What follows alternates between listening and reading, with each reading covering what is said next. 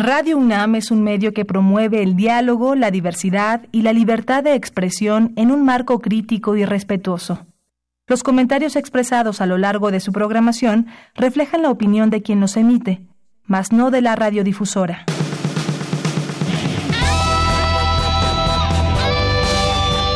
Prisma RU.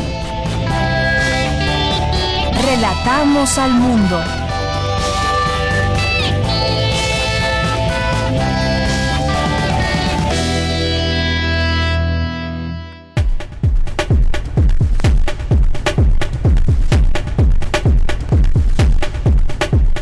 ¿Qué tal? Muy buenas tardes. Gracias por estar con nosotros, acompañarnos, acompañándonos aquí en esta emisión más de Prisma RU. Hoy en este miércoles 16 de enero del año 2019, sean todos ustedes bienvenidos. Soy de Yanira Morán y hoy le tendremos un programa con mucha información y muchas noticias.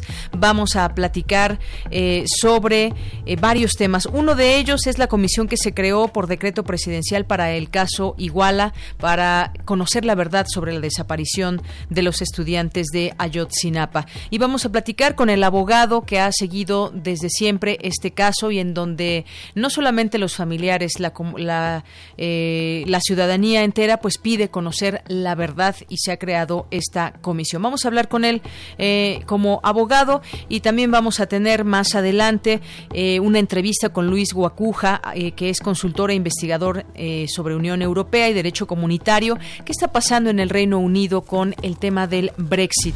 A esta moción contra Teresa May, la primer ministro del Reino Unido. En este momento se lleva a cabo esta moción, están dando los, eh, los eh, parlamentarios sus puntos de vista en torno a este tema y lo tendremos en un momento más aquí en, en Prisma RU al análisis. Vamos a platicar también sobre las adicciones en niños de 10 años. Ha bajado la edad de consumo. Esto es preocupante, preocupante y vamos a hablar con el doctor eh, el maestro Eduardo Hernández Sandoval, socio fundador de la Clínica de Tabaco, autor de varios libros sobre adicciones. Y vamos a platicar también sobre las microalgas para la producción de biocombustible. Es un tema interesante de un investigador de la UNAM, del Departamento de Ingeniería Celular y Biocatálisis del Instituto de Biotecnología de la UNAM. Así que no se lo pierdan. Tendremos también información nacional, internacional, de cultura. Tenemos hoy la sección de arte con Amanda de la Garza, que es curadora adjunta del Museo Universitario de Arte Contemporáneo, que nos va a invitar a un simposio de teoría del arte. Así que si quieren saber más, no se la pierdan más adelante. Y desde aquí, relatamos al mundo, nos vamos a nuestro resumen informativo. Relatamos al mundo. Relatamos al mundo. Bien, iniciamos una de la tarde con ocho minutos. En resumen, y en los temas universitarios, suman esfuerzos la UNAM y la SEDATU para el mejoramiento urbano. Mi compañera Virginia Sánchez estuvo atenta a esta información y nos tendrá todos los detalles. La UNAM recibió el reconocimiento del Instituto Mexicano de Normalización y Certificación por el cumplimiento de la norma ISO 9001-2015 y es mi compañera Cristina Godínez quien nos tendrá la información. Señalan académicos que la disminución de estrógenos en la menopausia puede generar deterioro cognitivo. Dulce García nos tendrá aquí los detalles. Por su parte, Cindy Pérez Ramírez nos hablará sobre las alternativas de movilidad sustentable en la Ciudad de México. Ustedes son parte de esta movilidad sustentable, nos puede compartir su experiencia aquí en nuestras redes sociales o a través del teléfono 5536 4339. En los, temas nacionales, el envío de combustible de los ductos Tula-Azcapotzalco y Tula-Toluca fueron suspendidos tras detectarse perforaciones ilegales, informó el director de Pemex, Octavio Romero. Gobernadores se reúnen esta mañana con la secretaria de Gobernación, Olga Sánchez Cordero, para abordar el tema de desabasto de combustible. El Congreso General abrió este miércoles la sesión del periodo extraordinario. La jefa de gobierno Claudia Sheinbaum se reunió con damnificados del 19 de septiembre de 2017 para atender sus demandas de reconstrucción de viviendas. La Comisión Nacional de Derechos Humanos llamó al gobernador de Chiapas, Rutilio Escandón, a investigar y atender el caso de desplazamiento forzado interno de 971 indígenas de Chenaló. Y en los temas internacionales, el presidente de Francia alentó a la ciudadanía a proponer cambios a la economía de su país con la intención de aminorar al movimiento de los chalecos amarillos luego de semanas de protestas.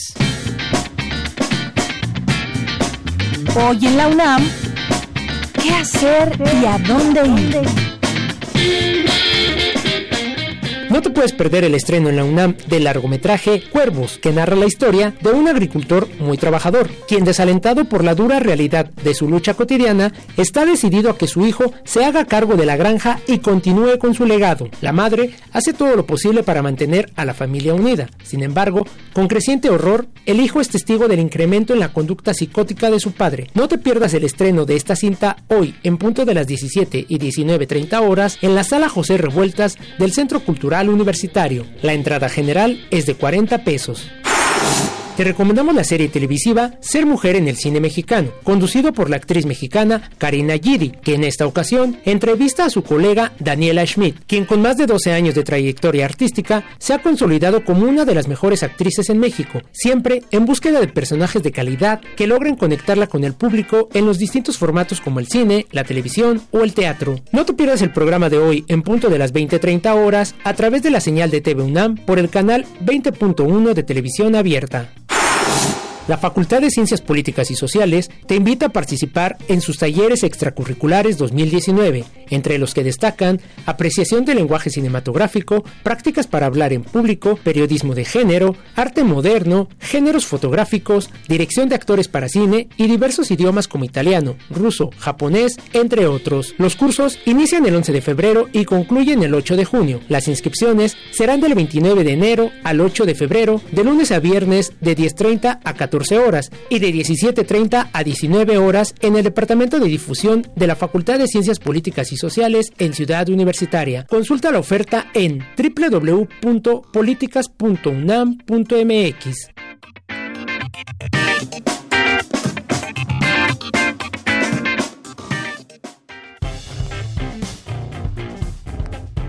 Campus RU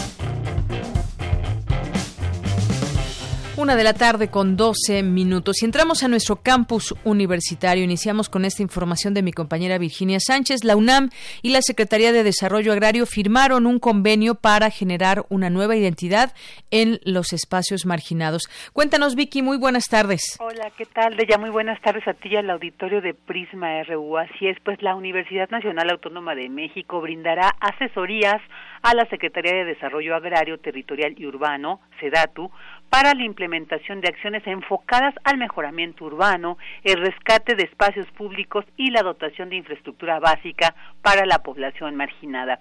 Esto gracias a un convenio firmado en la Torre de Rectoría entre el rector Enrique Graue y el secretario de la SEDATU, Román Meyer Falcón. El objetivo central de este convenio será que a través de la intervención en el espacio público, pues se ayude a restablecer el tejido social en comunidades marginadas y con altos índices de violencia. En algunas ciudades como Nogales, San Luis Río, Colorado, Tijuana, Mexicali, Ciudad Juárez, Piedras Negras, Nuevo Laredo, Reynosa, Matamoros y Los Cabos. Durante la firma del convenio, el rector de la UNAM destacó la importancia de trabajar en la atención de los problemas que dijo aquejan a la sociedad. Escuchémoslo.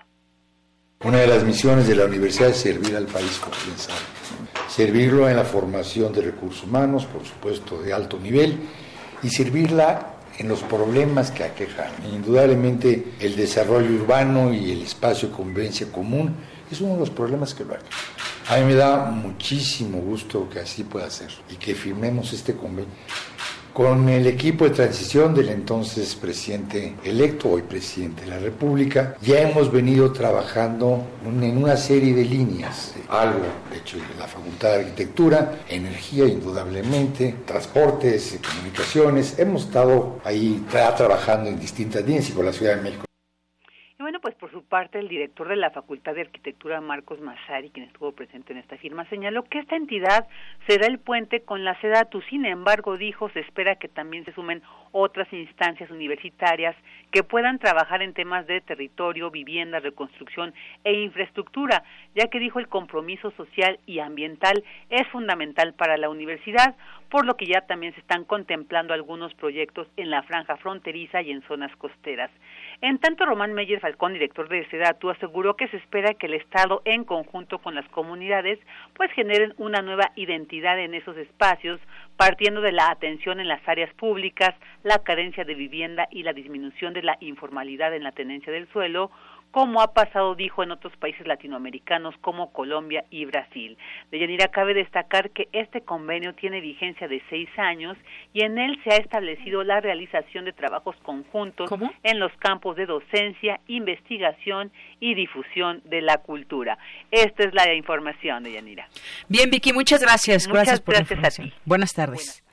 Continuamos una de la tarde con 15 minutos. Eh, vamos a hablar sobre movilidad en la Ciudad de México, cómo nos movemos normalmente para transportarnos hacia eh, nuestros lugares de destino. Pues es interesante también conocer en todo este espectro de la ciudad lo que lo que tenemos hoy en día. Nos movemos a pie, en transporte público, en automóvil, en motocicletas, en bicicletas, en patines, en patineta, en patines del diablo o scooters que los estamos viendo cada vez más en la Ciudad de México. Vamos contigo, Cindy Pérez Ramírez, vamos con esta información sobre la movilidad en la Ciudad de México. Adelante. Deyanira, muy buenas tardes. Me da mucho gusto saludarte en este miércoles. Una opción de transporte para agilizar la micromovilidad de manera eficiente y amable con el medio ambiente, sobre todo en estos días en los que los capitalinos se vieron afectados por el suministro de gasolina, fueron los scooters o patines eléctricos. Alexander Vilan, director general de Lime para México, señaló que los scooters reducen los congestionamientos y liberan espacios de estacionamiento. Vamos a escucharlo. Un gran porcentaje de la gente opta por dejar su auto para subirse un Lime. La distancia que recorre, que pueden recorrer con uno de estos patines, es de 60 kilómetros promedio. Tiene una velocidad de alrededor de 25 kilómetros por hora. Un trayecto en, en reforma si queremos cruzar en una hora pico, seguramente nos puede tomar en un automóvil 40, 50 minutos. En un patín eléctrico se puede hacer en unos 10 minutos o abajo de 10 minutos en un precio mucho, mucho menor. Se, se descarga una aplicación en un teléfono inteligente, se desbloquea, se, se escanea un código QR que cada uno de los patines tiene. Esto desbloquea el patín, permite que nos impulsemos y avancemos y al final de nuestro trayecto simplemente cerremos el viaje y se cobra nuestra tarjeta de débito o de crédito. La mayoría de las aplicaciones de patines eléctricos de Yanira están presentes en zonas como Polanco, Anzures, Roma Norte y Sur, Narvarte y Colonia del Valle, y algunos tienen la capacidad de cubrir hasta 15.000 trayectos en un día, lo que representa una ventaja frente al automóvil, como lo, ya lo habíamos señalado anteriormente, sobre todo en estos eh, retrasos en las entregas de gasolina. Vamos a escuchar lo que dijo Alexander Vilan. Seguimos trabajando con, las autoridades. Eh, no se ha publicado nada desde los últimos lineamientos de la administración pasada. Tuvimos un incremento de eh, algunos días se duplicaron los registros. El incremento fue de se reflejó en más de 30% en viajes. En, la coyuntura, obviamente, puso un foco en medios alternativos de transporte existe la bicicleta, existe el transporte público, los patines inteligentes. Entonces, esto invitó a la gente que realmente probar estos servicios, que sí puede cubrir todo ese trayecto de forma bastante eficiente y, bastante fácil, cuando todos estábamos acostumbrados a utilizar solamente el automóvil. Estas empresas de scooters eléctricos y bicicletas sin anclaje están a la espera de, la, de que la Secretaría de Movilidad eh, Capitalina dé a conocer eh, algún mecanismo para que puedan ser incorporados a la ley próximamente de Llanera. Pues muchas gracias, muchas gracias Cindy. Este tema que también pues algunos eh, pues transeúntes dicen pues es que están invadiendo los espacios públicos y demás, pero están operando en varios países, no solamente en México, y ya son varias también las marcas de estos scooters o patines del diablo eh, que están siendo utilizados principalmente en estas colonias donde nos dices. El costo son 10 pesos el banderazo, 3 pesos por minuto en el caso de este, ¿verdad? Así es, Deyanira, en este caso, y pues bueno, él tiene presencia en 150 países, dicen que han, eh, bueno, quieren tener acercamientos con la Secretaría de Movilidad precisamente para, para hablar de una regularización y pues también eh, de una inversión probablemente en la infraestructura de la ciudad, porque bueno, conocemos los baches, eh, las ciclopistas que a veces no funcionan, entonces también es un tema del que, del que hay que platicar. Muy bien, muchas gracias, Cindy. Muy buenas tardes, Deyanira. Muy buenas tardes, muchas gracias. Si ustedes ya utilizaron el, en alguna de estas marcas de patines del diablo, de scooters, bueno, pues si quiere compartirnos su opinión, aquí los escuchamos. Yo en lo personal ya utilicé una de estos, de estas marcas, he hecho algunos viajes, me parece pues un transporte cómodo, eficiente y demás, pero efectivamente los baches pueden ser un peligro porque te puedes caer y si vas sobre la calle, pues estás conviviendo también a la par con los automovilistas Comentábamos también por la mañana aquí con los compañeros, a veces es molesto para, para también para los propios automovilistas cuando no se siguen las eh, reglas que además, bueno, para, para nosotros suscribirnos, digamos, o eh, tener esta aplicación y poder rentar uno de estos, eh, de estos scooters, pues tenemos que leer, no sé si todos lo leen, pero está bastante amplio un reglamento que debemos de cumplir y entre ello, algo que no he visto en todos los usuarios, es que podamos utilizar un casco y que solamente viaje una persona, por ejemplo, que deba ser mayor de edad. Y bueno, algunas cosas yo no las he visto completamente que se cumplan como tal, pero eh, son nuevos prácticamente, tienen algunos meses, algunos de, de, ellos, y ya los estamos viendo. Muchos usuarios han tenido ya esta oportunidad y ya se han hecho clientes de este tipo de transporte. ¿A ustedes qué, qué les parece? Bien, continuamos ahora con mi compañera Dulce García. La secretaria de Gobernación, Olga Sánchez Cordero, se reunió con gobernadores para analizar el desabasto de gasolina en algunas entidades. Adelante, Dulce. Muy buenas tardes al auditorio de Prisma RU. El día de hoy, la titular de Gobernación, Olga Sánchez Cordero, sostuvo un encuentro con gobernadores de Guanajuato, Jalisco, Michoacán, Querétaro, Estado de México, Ciudad de México, Colima y Puebla, estados con mayor afectación por el desabasto de combustible. El objetivo fue el de enfrentar esta situación derivada del robo del llamado huachicoleo. En conferencia de prensa, Rocío Nales, secretaria de Energía, informó que en esta reunión le fue explicado a los gobernadores cómo se está trabajando en los ductos. Precisamente los gobernadores aquí presentes eh, están en la zona del Bajío, donde el transporte de molécula a través de ductos ah, es donde hemos tenido mayor robo de hidrocarburos. Se explicó por parte del personal de Pemex cómo se está interviniendo los ductos, cómo se empacan, cómo se hace la prueba, cuando hay caída de presión, cómo hemos estado sacando los diferentes tramos de ductos, sobre todo de Tula, Salamanca, Salamanca, Morelia, Morelia, Guadalajara. Eh, cabe mencionar que Hidal, eh, Jalisco es la última parte del de, de la entrega de producto y por lo tanto pues es lo que se dificulta un poco más. Por su parte, Alfonso Durazo, secretario de Seguridad y Protección Ciudadana, dijo que el robo de combustible alcanza los 65 mil millones de pesos según cifras oficiales, cantidad que duplican las cifras extraoficiales según señaló. Además, sintetizó así la estrategia contra el huachicoleo. El primero de ellos vamos a reforzar eh, los elementos militares de la Marina y de la Policía Federal que van a proteger todos los ductos que hay en el país para iniciar cuanto antes su operación. Eh, número dos, que hay en el país suficiente cantidad de combustible para garantizar el abasto. Número tres, que es importante que en el mediano plazo, que son un par de meses, eh, tengamos ya un sistema alterno de transporte de combustible para no depender exclusivamente de los ductos, en tanto desenredamos toda esta maraña de complicidades y corruptelas que han permitido por años construir esta red que hoy eh, recibe al año 80 mil millones de pesos producto del huachicol. Como señalaron los funcionarios, el abasto de combustible deberá normalizarse aproximadamente en un par de meses. Hasta aquí el reporte. Muy buenas tardes. Gracias, buenas tardes.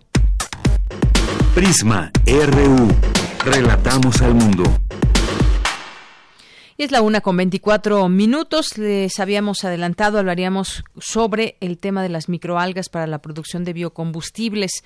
En el Departamento de Ingeniería Celular y Biocatálisis del Instituto de Biotecnología de la UNAM eh, se realiza una investigación enfocada en el desarrollo de aplicaciones del cultivo de microalgas para la producción de biocombustibles. ¿De qué se trata? Vamos a conocer sobre esta investigación que se hace desde la UNAM. Ya está en la línea telefónica el doctor Alfredo Martínez. Él es investigador del Departamento de Ingeniería Celular y Biocatálisis del Instituto de Biotecnología de la UNAM. Doctor, bienvenido a este espacio. Muy buenas tardes. Muy buenas tardes y muy buenas tardes a todo el público. Doctor, pues quisiéramos preguntarle que nos platique, por supuesto, sobre esta investigación, cómo podemos eh, definir a las microalgas, dónde se encuentran y cómo tendría, cómo se aplican estos, estos usos de las microalgas en la producción de biocombustibles. Sí, las microalgas, con gusto, las microalgas son microorganismos, o sea que no los podemos ver a simple vista, son microorganismos fotosintéticos, es decir, son como las plantas, pueden fijar el dióxido de carbono, hacer fotosíntesis, producir oxígeno, consumir el CO2 como ya mencionaba y aparte eh, generar lo que conocemos como biomasa, es decir, a partir de una microalga salir dos, cuatro y así hacerse muchas y multiplicarse. Cabe que mencionar que en el contexto de lo que me están preguntando y en relacionado con los biocombustibles como potenciales complementos y sustitutos de los combustibles que actualmente usamos del petróleo, habría que recordar cuál es la el origen precisamente de, este combustible fósil del petróleo.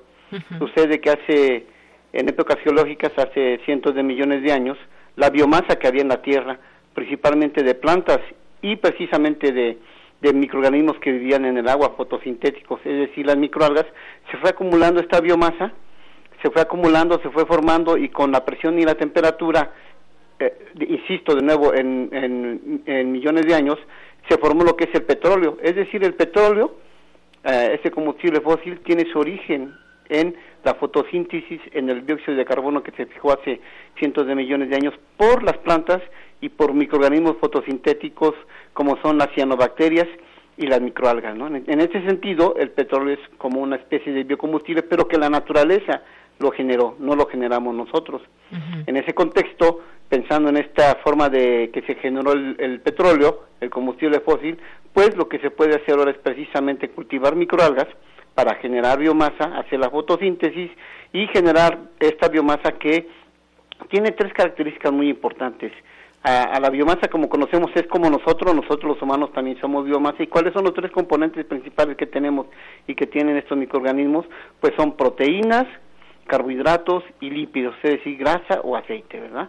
en, en, ese sentido, eh, la idea en estos proyectos de biocombustibles no es esperar cientos de millones de años para generar combustibles y en este caso se conocen como biocombustibles porque los generamos, los generamos los humanos a partir de este concepto, es cultivar microalgas eh, que fijen el dióxido de carbono, que generen esta biomasa y como esa biomasa tiene una cantidad elevada de lípidos, esta grasa, este aceite se puede extraer, se extrae y se puede transformar, por ejemplo, en biodiesel, que es uno de los temas en los que eh, se trabaja más con las microalgas, convertir el aceite que producen las microalgas en biodiesel. Esto es como, por ejemplo, en lugar de producir aceite con soya o con maíz, es hacerlo con estas microalgas y por un proceso químico relativamente sencillo convertir este aceite en biodiesel. También se puede convertir por otras tecnologías más sofisticadas en, en combustible para aviación, ¿verdad?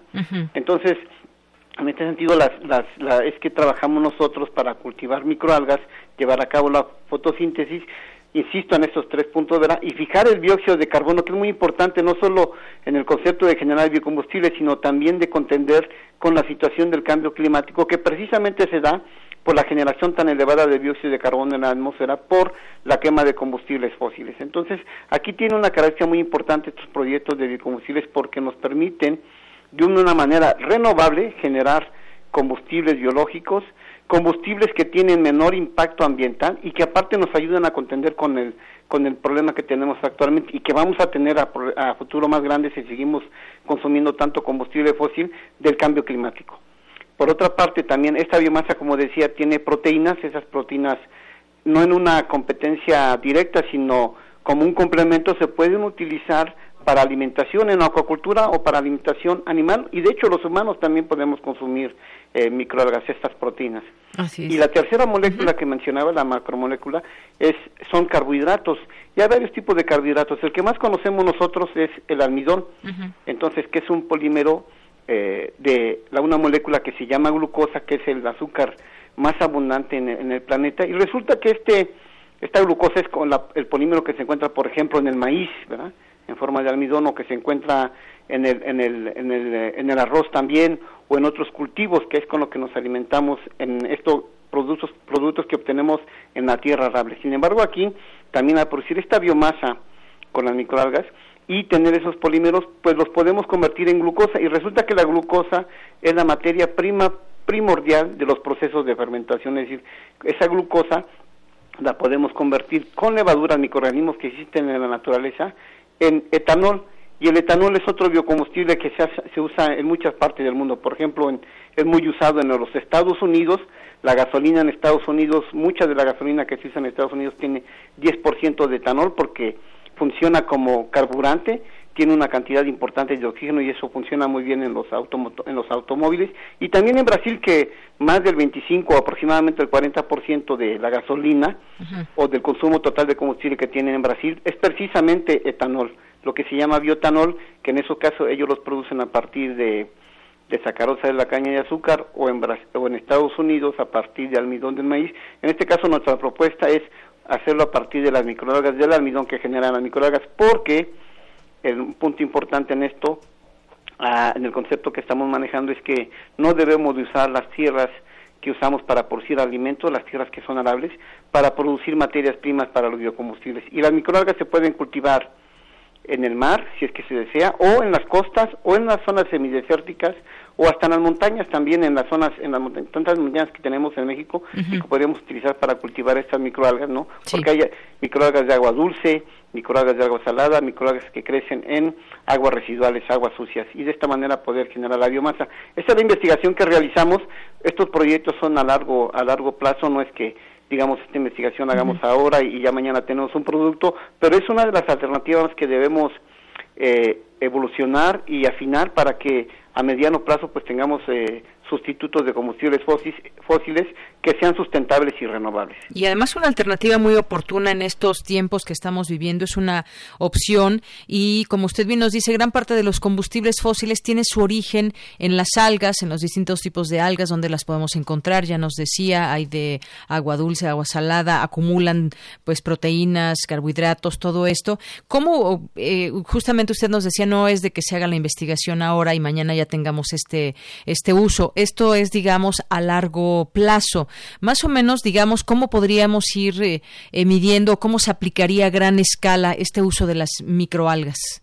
Sí, esto, eh, bueno, primero un poco abordando su primer eh, el primer punto sería ah, que tenemos que planear esto para que haya una transición, como en muchas cosas que estamos acostumbrados a usar de manera abundante, verá como es el caso de los combustibles, tenemos que pensar en transiciones graduales, ¿no? Aparte de, de los biocombustibles y las microalgas tenemos otras opciones en las energías renovables, entonces las energías renovables deben de jugar un papel de transición importante en esta en estos cambios de paradigmas de uso de combustibles y también en, los biocombustibles, porque con la electricidad no se pueden hacer todas las cosas que se pueden hacer con los combustibles líquidos, gaseosos o sólidos. Entonces, en ese sentido se debe planear y dirigir eh, en etapas, ¿no? Y bueno, nuestras predicciones eh, no es el fuerte de nosotros, pero yo esperaría que por en unos 10 años nosotros tuviéramos una producción eh, razonable de microalgas a escala a escala comercial en el país, aprovechando que tenemos pues prácticamente gran parte del país 365 días de sol al año para fomentar este tipo de, de proyectos. Cabría mencionar, por ejemplo, que en México ya actualmente se produce bioetanol para usarse como biocombustible y se hace por algunas refinerías en, en Veracruz a partir de la caña de azúcar, ¿no? Este, como el tema de los combustibles es un ahora que está esto, esta situación que se ha presentado en el país y desde antes ya se sabía, ¿verdad? La cantidad enorme que consumimos de combustibles para satisfacer nuestras necesidades en la en la industria o en el hogar o en, para movernos, también en los automotores, pues es que tenemos que pensar en ese tipo de proyectos que son de escala grande y debemos de irlos planeando poco a poco para que no tengan un impacto en otros aspectos, ¿no? Eh, por ejemplo, como mencionaba al final de mi primera intervención, de que ocupemos tierras de cultivo para producir eh, materias primas para biocombustibles, cuando es algo que no debemos de hacer de esa manera.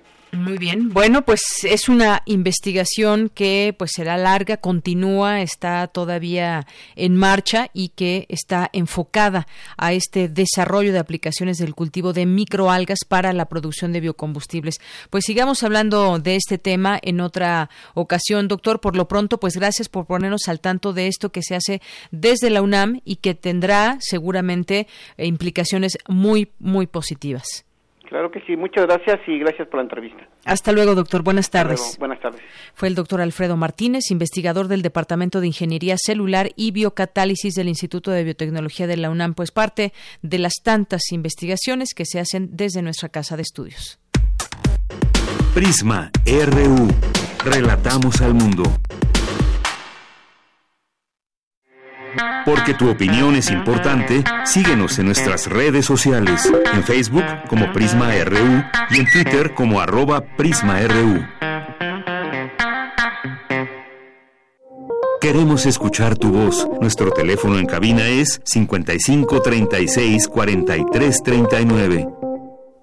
Con la presencia de los padres de los normalistas desaparecidos de Ayotzinapa, la secretaria de Gobernación, Olga Sánchez Cordero, encabezó ayer la instalación de la Comisión para la Verdad y Acceso a la Justicia en el caso Ayotzinapa. Sobre el objetivo de esta comisión eh, mandatada por el presidente Andrés Manuel López Obrador, eh, la secretaria de Gobernación dijo que el objetivo es muy claro, conocer la verdad e impartir justicia para fincar responsabilidades y hacer valer la ley. Esto se llevó a cabo en el Salón Revolución de la Dependencia, de esta dependencia, donde se realizó el evento eh, y ahí la secretaria también dijo y pidió a los integrantes de esta, eh, de esta comisión su más decidido esfuerzo y compromiso para coadyuvar a conocer la verdad en el plazo más humano y científicamente posible. Es decir, que en tiempos, que ya ha pasado mucho tiempo, de 2014 a la fecha,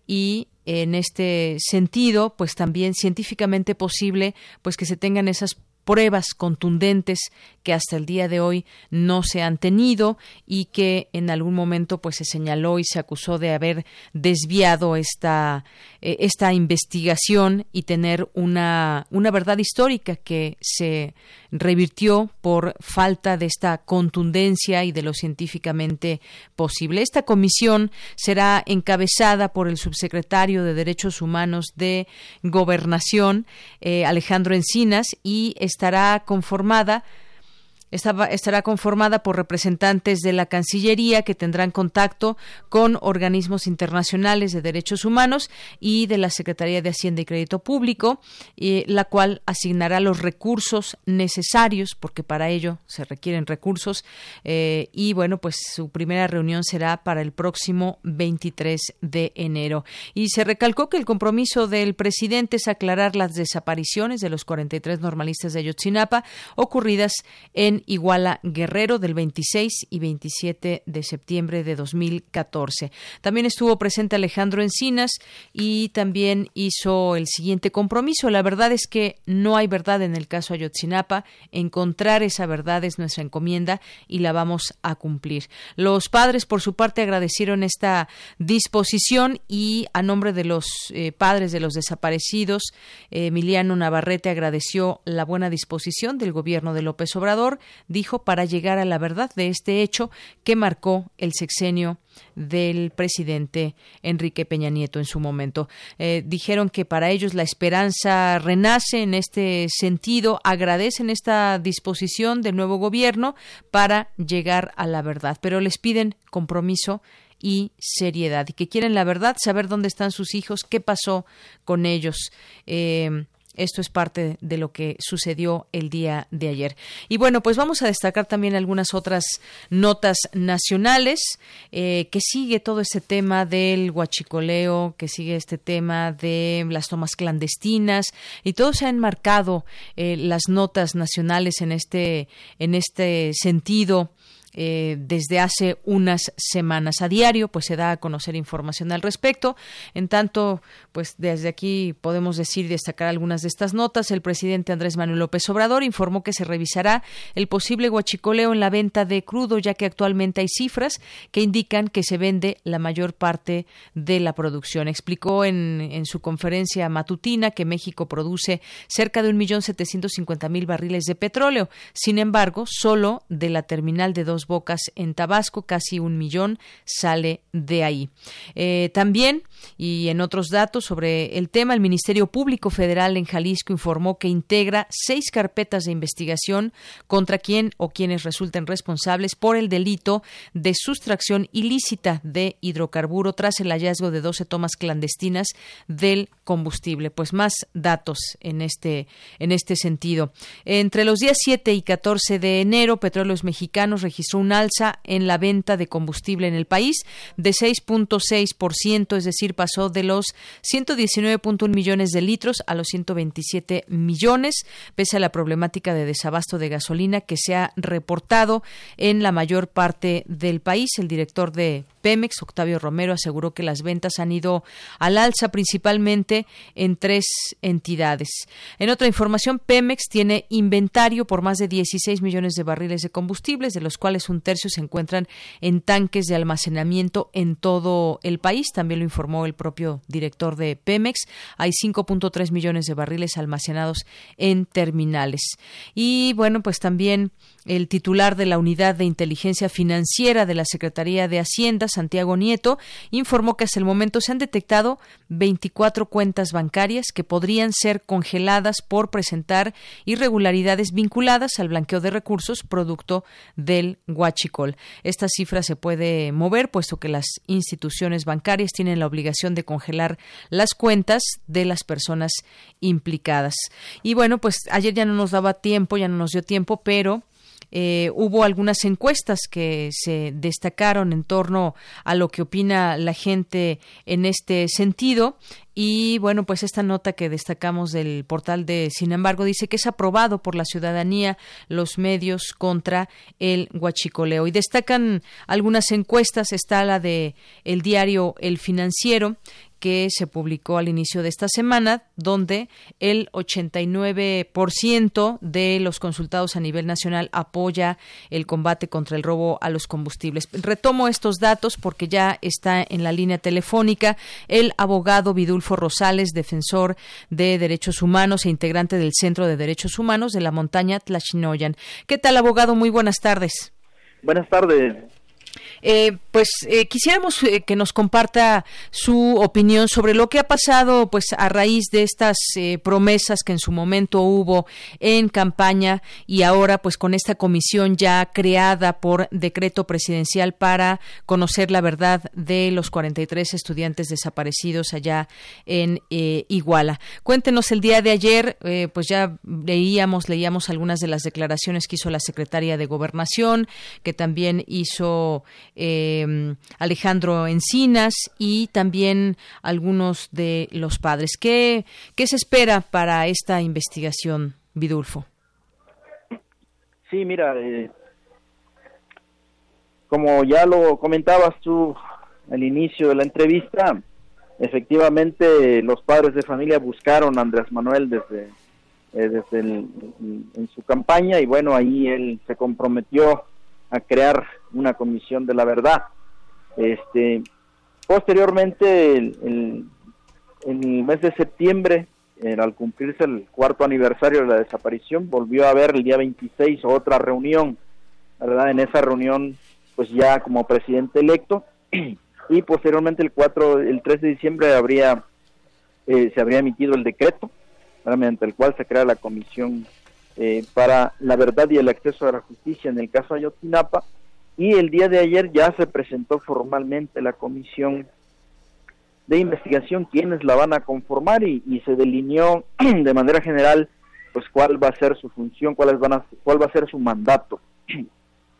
En ese sentido comentarte, bueno, que como tú sabes, pues está integrada por el secretario de, el, subsecretario de Gobernación este, de Derechos Humanos de Migración y Población, eh, está integrada por en la Secretaría de Relaciones Exteriores por la subsecretaria Marta Delgado y por el subsecretario de Hacienda Arturo Herrera, este y de parte de eso, de parte del gobierno, de parte de los padres de familia, le integran cinco padres de familia y cuatro representantes legales. Así es como está integrada la comisión y dentro de sus principales funciones, pues será eh, primero poder jugar una suerte de, articulación política, de una labor política para que todas las dependencias implicadas en el caso, para que todas las dependencias que tengan que proveer información, que tengan que eh, eh, abrir instalaciones eh, que se presuman que ahí puedan encontrarse los estudiantes, pues otorguen todas las facilidades que ellas tengan. Igual aquellas instituciones que vayan a que les corresponda brindar atención médica, brindar este, presupuestos, pues se haga. Ese, esa va a ser como una función eh, fundamental que va a tener esta comisión, de verdad. Y por otro lado, pues ya es volcarse propiamente a la investigación y va, va a poder, está facultada esta, esta comisión, como ya te decía, para requerir información a aquellos que tengan mm, que, que tengan información relacionada con el caso. Eh, por ejemplo, a, los ayuntamientos de, de, Cocula, a los ayuntamientos de Huitzuco, a los ayuntamientos de Tepecocuilco, que, tienen alguna implicación, poder entrevistar al director de seguridad pública de Huitzuco a otras personas que se presuma tengan alguna información, eso va a poder hacer Esta, esta comisión, obviamente en compañía del Ministerio Público, también podrá visitar lugares, podrá visitar, podrá tener acceso a, visitar lugares, inspeccionar, no inspeccionar, sino más, bien visitar determinados lugares donde se presuma también hay datos, indicios, eh, hallazgos fundamentales relacionados con el caso y bueno, y, entrar a penales para entrevistar a algunos detenidos que también posean información. Esas, digamos, van a ser como las líneas generales de la función que va a tener esta comisión. Así es, abogado. Y bueno, decía ayer la secretaria de Gobernación, eh, pues que pide a los integrantes de toda esta eh, comisión su decidido esfuerzo para coadyuvar y conocer la verdad en un plazo que no sabemos cuánto llevará. Son investigaciones que han llevado mucho tiempo, pero también en lo científicamente posible, es decir, que se pueda tener esa certeza de lo que sucedió con los estudiantes. Sí, mira, efectivamente, yo creo que también ya los decían allá los funcionarios el día de ayer, no se parte de cero, ¿verdad? Hay líneas de investigación importantes que ya dejó el grupo interdisciplinario de expertos independientes y que el gobierno anterior, del sección anterior, pues se negó, ¿verdad? A profundizar y a dinamizar esas líneas de investigación. Están pendientes ahora, por ahí se irán en algunas de estas líneas. Exactamente, entonces hoy, hoy en día se presenta la oportunidad para retomar esas líneas de investigación, profundizarlas, dinamizarlas, agilizar, ¿verdad? Y que pues se llegue al fondo de, esos asuntos. Y bueno, las líneas de investigación que también puedan surgir en el curso de las indagatorias, pues de igual forma, ¿verdad?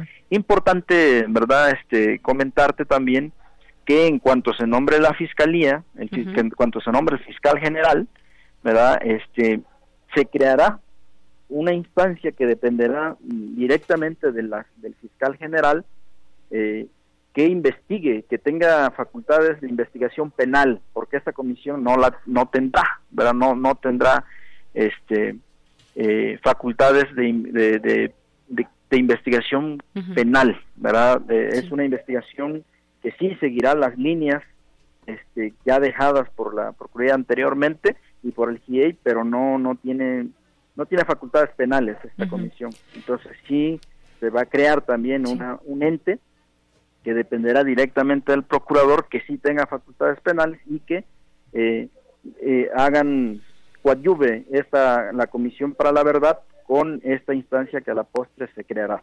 Así es. Y bueno, entre estas eh, vertientes eh, de investigación que quedan pendientes, quedaría también la de la, participa la posible participación del ejército. Sí, definitivamente. Esa es una línea. Esa es una línea de las que se tendrá que ahondar en ella. Sí, es una línea que está ahí, que las, de las que dejó el Grupo Interdisciplinario de Expertos Independientes. Muy bien. Bueno, pues Vidulfo Rosales, muchas gracias por esos minutos aquí en Prisma RU de Radio UNAM.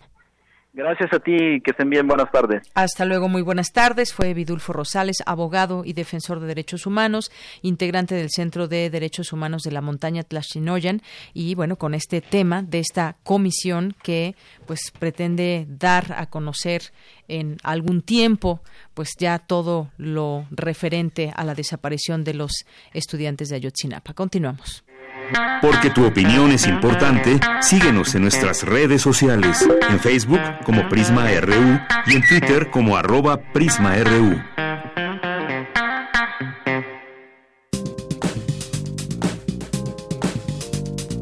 Cultura RU.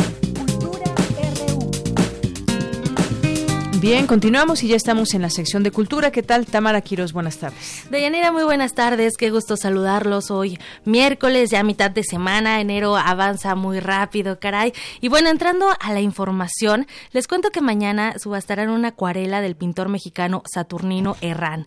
El año pasado se conmemoró el centenario luctuoso de Herrán, quien es considerado como uno de los artistas patrimoniales de nuestro país. Él se destacó en la fase denominada indigenismo, aunque, bueno, también se considera como seguidor del modernismo pictórico e iniciador del muralismo. Su historia, su historia es bastante interesante. Se dice que Saturnino Herrán, bueno, se nutrió de tendencias internacionales para retratar tanto exotismos y simbolismos como figuras de la vida cotidiana y de la gente común. Estas tendencias, por decirlo de alguna forma, configuraron en sus pinturas un imaginario del alma nacional. El autor, eh, vamos a, a, llamarlo así, codificaba la vida misma en sus pinturas. Saturnino Herrán tuvo un trayecto muy corto en este mundo. Murió a los 31 años de edad. De hecho, su trabajo como artista plástico lo inició a los 14 años y sin embargo, pues dejó como herencia alrededor de 75 obras. Muchos tal vez ubiquemos el trabajo de Saturnino Herrán a través de la pintura La ofrenda, donde se ve una situación típica de, de nuestro México, de nuestras raíces, personas en una trajinera de Xochimilco transportando flores de cempasúchil. Y bueno, de estas 75 obras de Saturnino, aproximadamente 75, eh, una de las que una de ellas, pues es la que mañana se va a subastar y se trata de una acuarela que fue pintada cuatro años antes de su muerte. Y bueno, conversamos con Fernanda Becerril. Ella es titular del Departamento de Antigüedades de la Casa de Subastas Morton y esto nos dijo acerca de lo que va a suceder mañana. Esta acuarela firmada y está fechada en 1912, que viene de una colección eh, de muy buen eh, estirpe. Esta colección es de Rafael Elranita Freire, uno de los coleccionistas más importantes que ha tenido México en el siglo XX. Esta acuarela se hizo como proyecto para la portada de revista de revistas. Este proyecto editorial que inició a principios del siglo XX, bueno, que posteriormente también pertenecería a lo que se conoce como los inicios del Excelsior. Esta pieza está representando a un hombre que se podría interpretar como el año viejo está presentando a un bebé que sería prácticamente una representación del año nuevo, ¿no? Del año por venir. Por la parte de abajo, en la, en la viñeta de abajo se marca el título que es el Semanario Nacional, número de año nuevo. Entonces, pues para nosotros nos parece que es una pieza de mucha calidad, está firmada y está fechada. Y bueno, quisimos presentar esta pieza en esta subasta para comenzar muy bien el año. Y bueno, la acuarela que ya nos mencionó Fernanda Becerril apareció en la revista de revistas y estuvo pensada también para integrar un grupo de contenidos para un público variado. Esta, esta de Yanira es como otra parte, otra cara del arte también. Un tema interesante de cómo las colecciones privadas pueden generar un público y llegar a más personas, ¿no? Como, como eh, el artista crea, el artista, bueno, quiere ser conocido también, como eh, personas eh, pueden también pues llevar esta estas, colecciones o estas pinturas incluso también a los museos. Así que bueno, a la gente si les interesa acudir a la subasta, eh, La casa de subastas Morton se encuentra en el número 117 de Monte Athos y también, si les interesa conocer más del trabajo de Saturnino Herrán, pueden acudir al Museo Nacional de Arte, donde se expone la muestra Saturnino Herrán y otros modernistas, donde realmente van a poder apreciar una gama de géneros que orbitaron la obra de este precursor del muralismo en nuestro país, una corriente bastante importante en nuestra historia y la muestra está hasta el 24 de febrero de 2019. Así que todavía tienen cerca de un mes, un, un mes y unos días más. Y bueno, mientras tanto, Deyanira, nos vamos a ir con música porque un día como hoy, un día como hoy, pero de 1981, nació Nick Balsi. Él es guitarrista de la agrupación The Strokes y es el pretexto perfecto para escuchar Reptilia del álbum Room on Fire. Muy bien, pues escuchemos.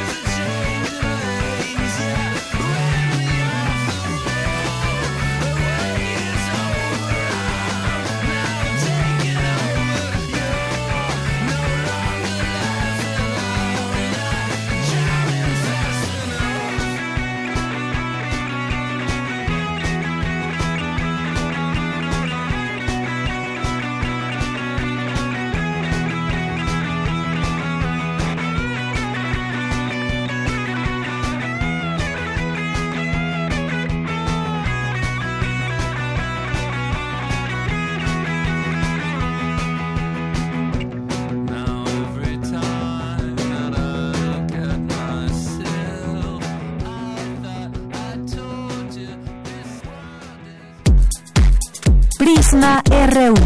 Relatamos al mundo.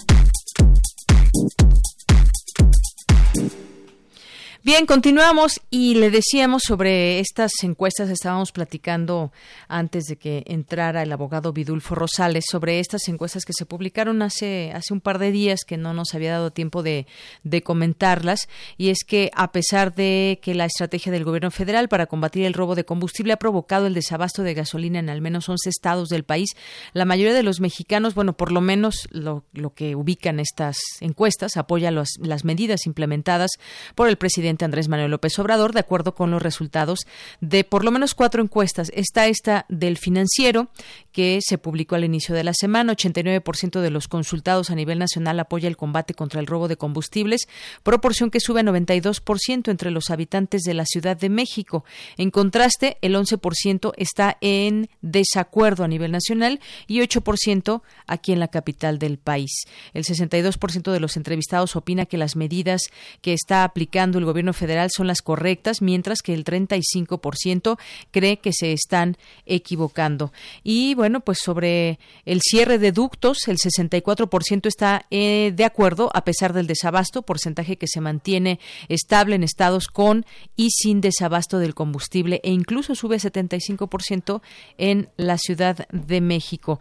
El 76% aprueba el trabajo que está realizando como presidente de México Andrés Manuel López Obrador, 22% lo desaprueba y el 2% contestó que no sabe. Eh, la encuesta de reforma trae datos, eh, datos similares.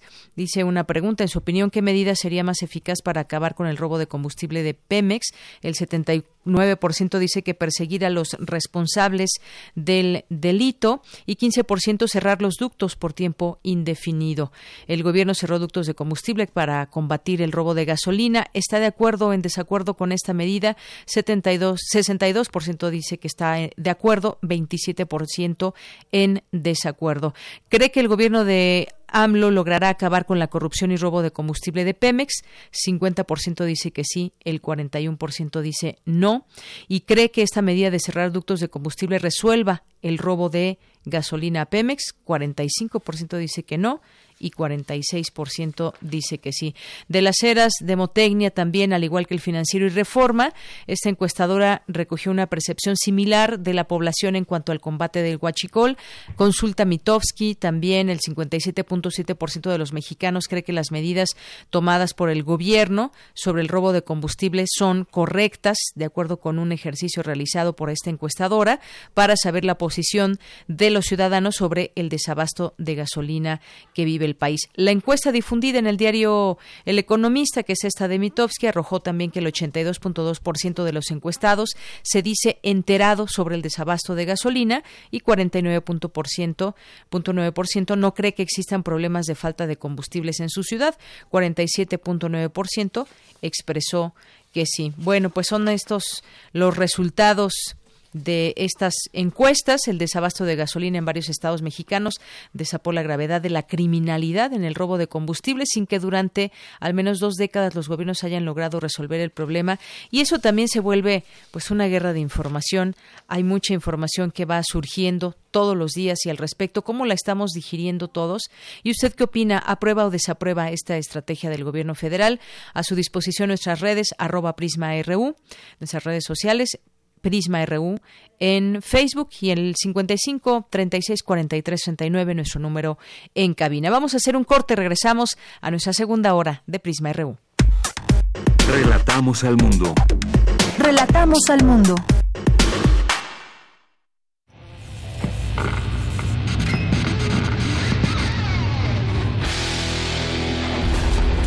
Por cortesía de cuando el rock dominaba el mundo, un minuto de... Eric Clapton, Cocaine, 1980.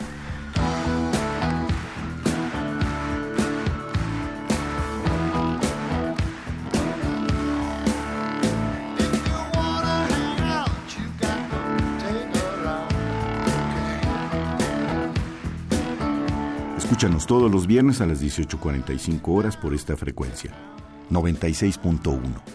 Radio UNAM, Experiencia Sonora.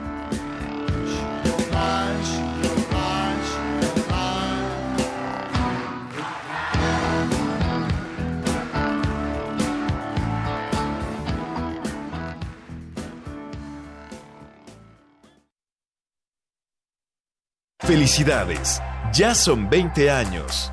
En cada elección que hemos decidido, hemos avanzado. La verdad, en confianza, participamos cada vez más, porque estamos ciertos que nuestra elección se respeta y es en beneficio de todas y todos. Ya son 20 años eligiendo a quienes nos representan. Tribunal Electoral de la Ciudad de México. 20 años garantizando justicia en tu elección.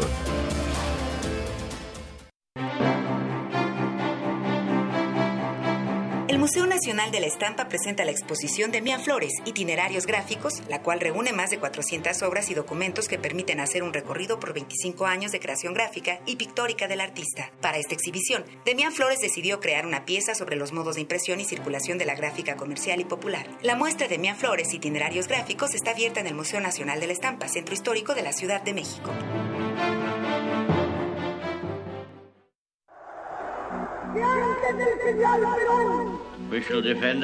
La voz lo dice todo. Pero ¿qué es todo lo todo que puede decir la voz? Radio UNAM te invita a mejorar tu capacidad de comunicador y a desarrollar el manejo de tu voz expresiva con el taller Voz, Poder y Creación. curso teórico y práctico dirigido a todos los interesados en explorar su capacidad vocal mediante la lectura en voz alta. Imparte Alejandro Valdés Barrientos. Lunes y miércoles de febrero de las 18 a las 21 horas en las instalaciones de Radio UNAM, Adolfo Prieto 133, Colonia del Valle, cerca del Metrobús Amores. Informes e inscripciones al teléfono 56 23 32 72 o bien en www.radio.unam.mx. Radio UNAM, experiencia sonora.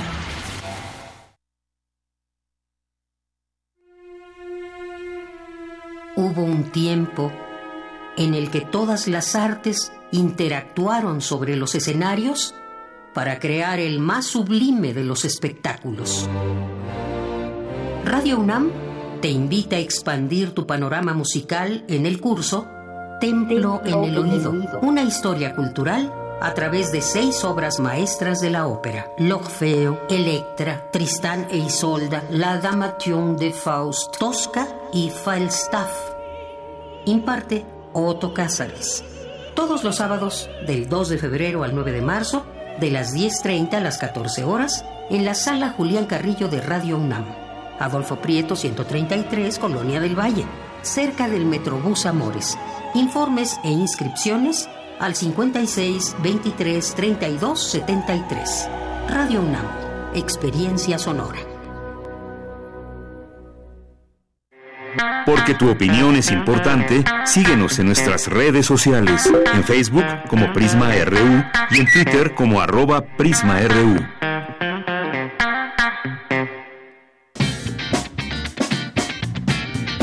Mañana en la UNAM, ¿qué hacer y a dónde ir? La Universidad Nacional Autónoma de México, a través del Programa Espacial Universitario, convoca a todas las instituciones de educación superior a participar en el Concurso Nacional de Satélites Enlatados 2018-2019, donde podrán participar estudiantes inscritos en cualquier institución de enseñanza del país, quienes deberán integrar equipos de un mínimo de cuatro y un máximo de siete participantes, de los cuales no más de dos miembros podrán ser de nivel posgrado, y cada equipo deberá tener un asesor académico. Para mayores informes e inscripciones, visita el sitio www.peu.unam.mx. El Instituto de Investigaciones Biomédicas te invita al seminario La Salud en México, que impartirá el doctor José Narro Robles. Asiste el próximo viernes 18 de enero en punto de las 12 del día al auditorio Alfonso Escobar Izquierdo, ubicado en el tercer circuito exterior del Instituto de Investigaciones Biomédicas en Ciudad Universitaria. La Facultad de Estudios Superiores Zaragoza te invita a participar en el tercer concurso internacional de psicología que se llevará a cabo del 12 al 15 de febrero y que tiene como objetivo promover la comunicación de ideas y la discusión informada sobre la contribución de la psicología a los problemas que la sociedad va presentando. Habrá actividades y talleres previos al Congreso el día 12 de febrero. Consulta la convocatoria y el programa completo en www.zaragoza.unam.mx. Thank you. Gracias a nuestro compañero Daniel Olivares y estas recomendaciones. Vamos ahora pues a ver qué nos están diciendo por aquí en las redes sociales. Gracias a todos los que se suman a estas opiniones o a los comentarios que nos quieran decir aquí en arroba prisma RU, que es de donde estamos leyendo. Julio Zapata, eh, Homero 2019, bueno, sobre esto también tuitea. Diogenito que nos dice, recién visité la exposición de Saturnino Herrán. No se la pierdan, en mi opinión, si no es él el mejor, si uno de los mejores pintores mexicanos. Gracias, Diogenito, por tu opinión. Eh, tu comentario. Paloma G. Guzmán, Verónica Ortiz Herrera nos dice buenas tardes. Apruebo la estrategia del presidente contra el robo de gasolina. Solo falta que los encierre.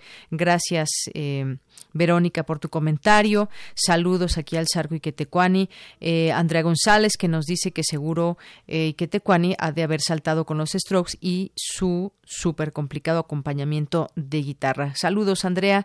Eh, Cris Ajolotito, Alejandro Cardiel, también aquí presente. Carlos Río Soto nos dice, si no se desarrolla y se apoya investigación en energías renovables, estaremos condenados a ser dependientes de un recurso fósil finito que en, en unas décadas terminará o cuando menos dejará de ser accesible. Saludos cordiales. Gracias por tu comentario, Carlos Ríos Soto. Armando Aguirre dice, ya estamos muy atentos escuchando las noticias. Eh, Alejandro Cardiel que nos dice, creí que ya no iban a entrevistar a Vidulfo. Qué bueno escuchar su opinión. Pues sí, es un, es un tema que pues muchos estaremos eh, muy pendientes. Yo creo que como nación se debe una explicación y una investigación acorde con la verdad y hacia donde nos lleven todas estas líneas de investigación y hacia donde topen eh, a quienes deban ser investigados. Gracias Alejandro Cardiel, José Luis León presente también aquí, María E. Durón, Javier e. Solano, eh, Guerrero. Alejandro Toledo, que le mandamos muchos saludos, a César Soto, eh, André González, que ya comentamos aquí, Alberto Díaz, Carla, eh, también Katiuska y Berenice Arteaga, eh, y bueno, pues Puicunam también aquí atento, editorial Enequén, Lila Pudlorovsky, Miguel Gutiérrez, Dayan, Dejan Rip, Puisunam, CM, Gustavo Urrutia, Kawai y a todas las personas que estén aquí presentes con nosotros, Abimael Hernández también. Vamos a continuar con la información. Nuestra casa de estudios se mantiene a la vanguardia en la educación superior, como mi compañera Cristina Godínez nos lo dice. Adelante. ¿Qué tal, Deyanira? Un saludo para ti y para el auditorio de Prisma RU por desarrollar un modelo de administración universitaria que cumplió con los estándares internacionales establecidos en la norma ISO 9001-2015, la UNAM recibió la certificación correspondiente al sistema de gestión de la calidad de las secretarías y unidades administrativas de 130 entidades y dependencias. Nuestra casa de estudios es pionera en la implementación de sistemas de gestión como estrategia metodológica para promover una administración eficaz, ágil y coordinada, al servicio de la docencia, la investigación y la extensión. Gonzalo González Bonilla, titular de la Dirección General de Servicios Administrativos, dijo que la certificación es resultado de un compromiso con la institución. Nos facilita y nos permite ser un, referente para las otras universidades y asegurar más que nada que nuestros procesos están estandarizados, están bien llevados. Muchos todavía no ven este beneficio. Sin embargo, el sistema de gestión de la calidad sigue trascendiendo. Yo así porque es que ya se está tomando como referente por algunas otras entidades para saber en qué condiciones se encuentran las entidades de dependencia. Este reconocimiento le permite contribuir al proceso de acreditación académica de las licenciaturas que imparte y a la certificación de sus laboratorios, algunos de ellos en el país o con reconocimiento a nivel internacional. Otra ventaja del sistema es que la versión 2015 de la norma promueve el aprendizaje, la gestión del conocimiento y los procesos de profesionalización del personal que constituyen los equipos de trabajo de las secretarías y unidades administrativas. Por último, cabe señalar que el sistema certificado pretende un modelo de administración universitaria que logre la satisfacción de los usuarios con los servicios que recibe en este ámbito y a futuro se podrá integrar con otros sistemas de gestión, con los lineamientos de sustentabilidad y manejo de residuos y reciclaje, con el enfoque de corresponsabilidad social y con las políticas de austeridad y racionalidad administrativa. Dianira, este es mi reporte. Buenas tardes. Gracias, Cristina Godínez. Muy buenas tardes. Vamos ahora con mi compañera Virginia Sánchez en la Universidad Autónoma Metropolitana. Se realiza el tercer foro Interunidades. ¿Cuál debe ser el papel de la difusión de la cultura y la extensión universitaria? Adelante, Vicky.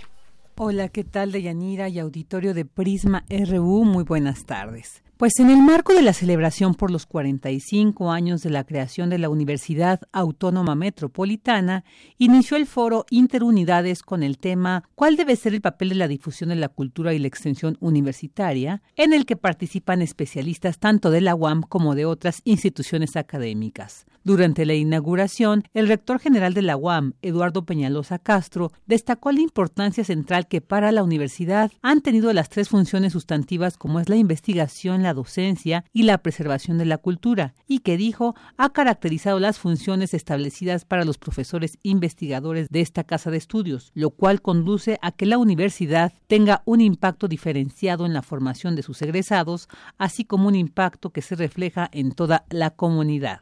Hay estudios que analizan cuál es el papel que tiene la universidad en las comunidades y este papel es fundamental. El papel que tienen las universidades, la UAM, por ejemplo, con estas cinco unidades académicas, tiene en cada una de ellas, especialmente en las, que, en las tres que tienen ya más tiempo, un impacto fundamental incluso en el desarrollo de la economía de las diferentes eh, comunidades aledañas. La UNAM, que tiene más tiempo, no se diga, la Universidad de Guadalajara, la universidad que quieran, la universidad que, que tenga esta, esta consigna de la triple función sustantiva, tiene, tendrá un impacto. También, por supuesto, las universidades que solamente tienen docencia tienen un cierto impacto, pero yo creo que la, que la función de preservación y de difusión de la cultura que tenemos en mente todos los académicos es muy importante.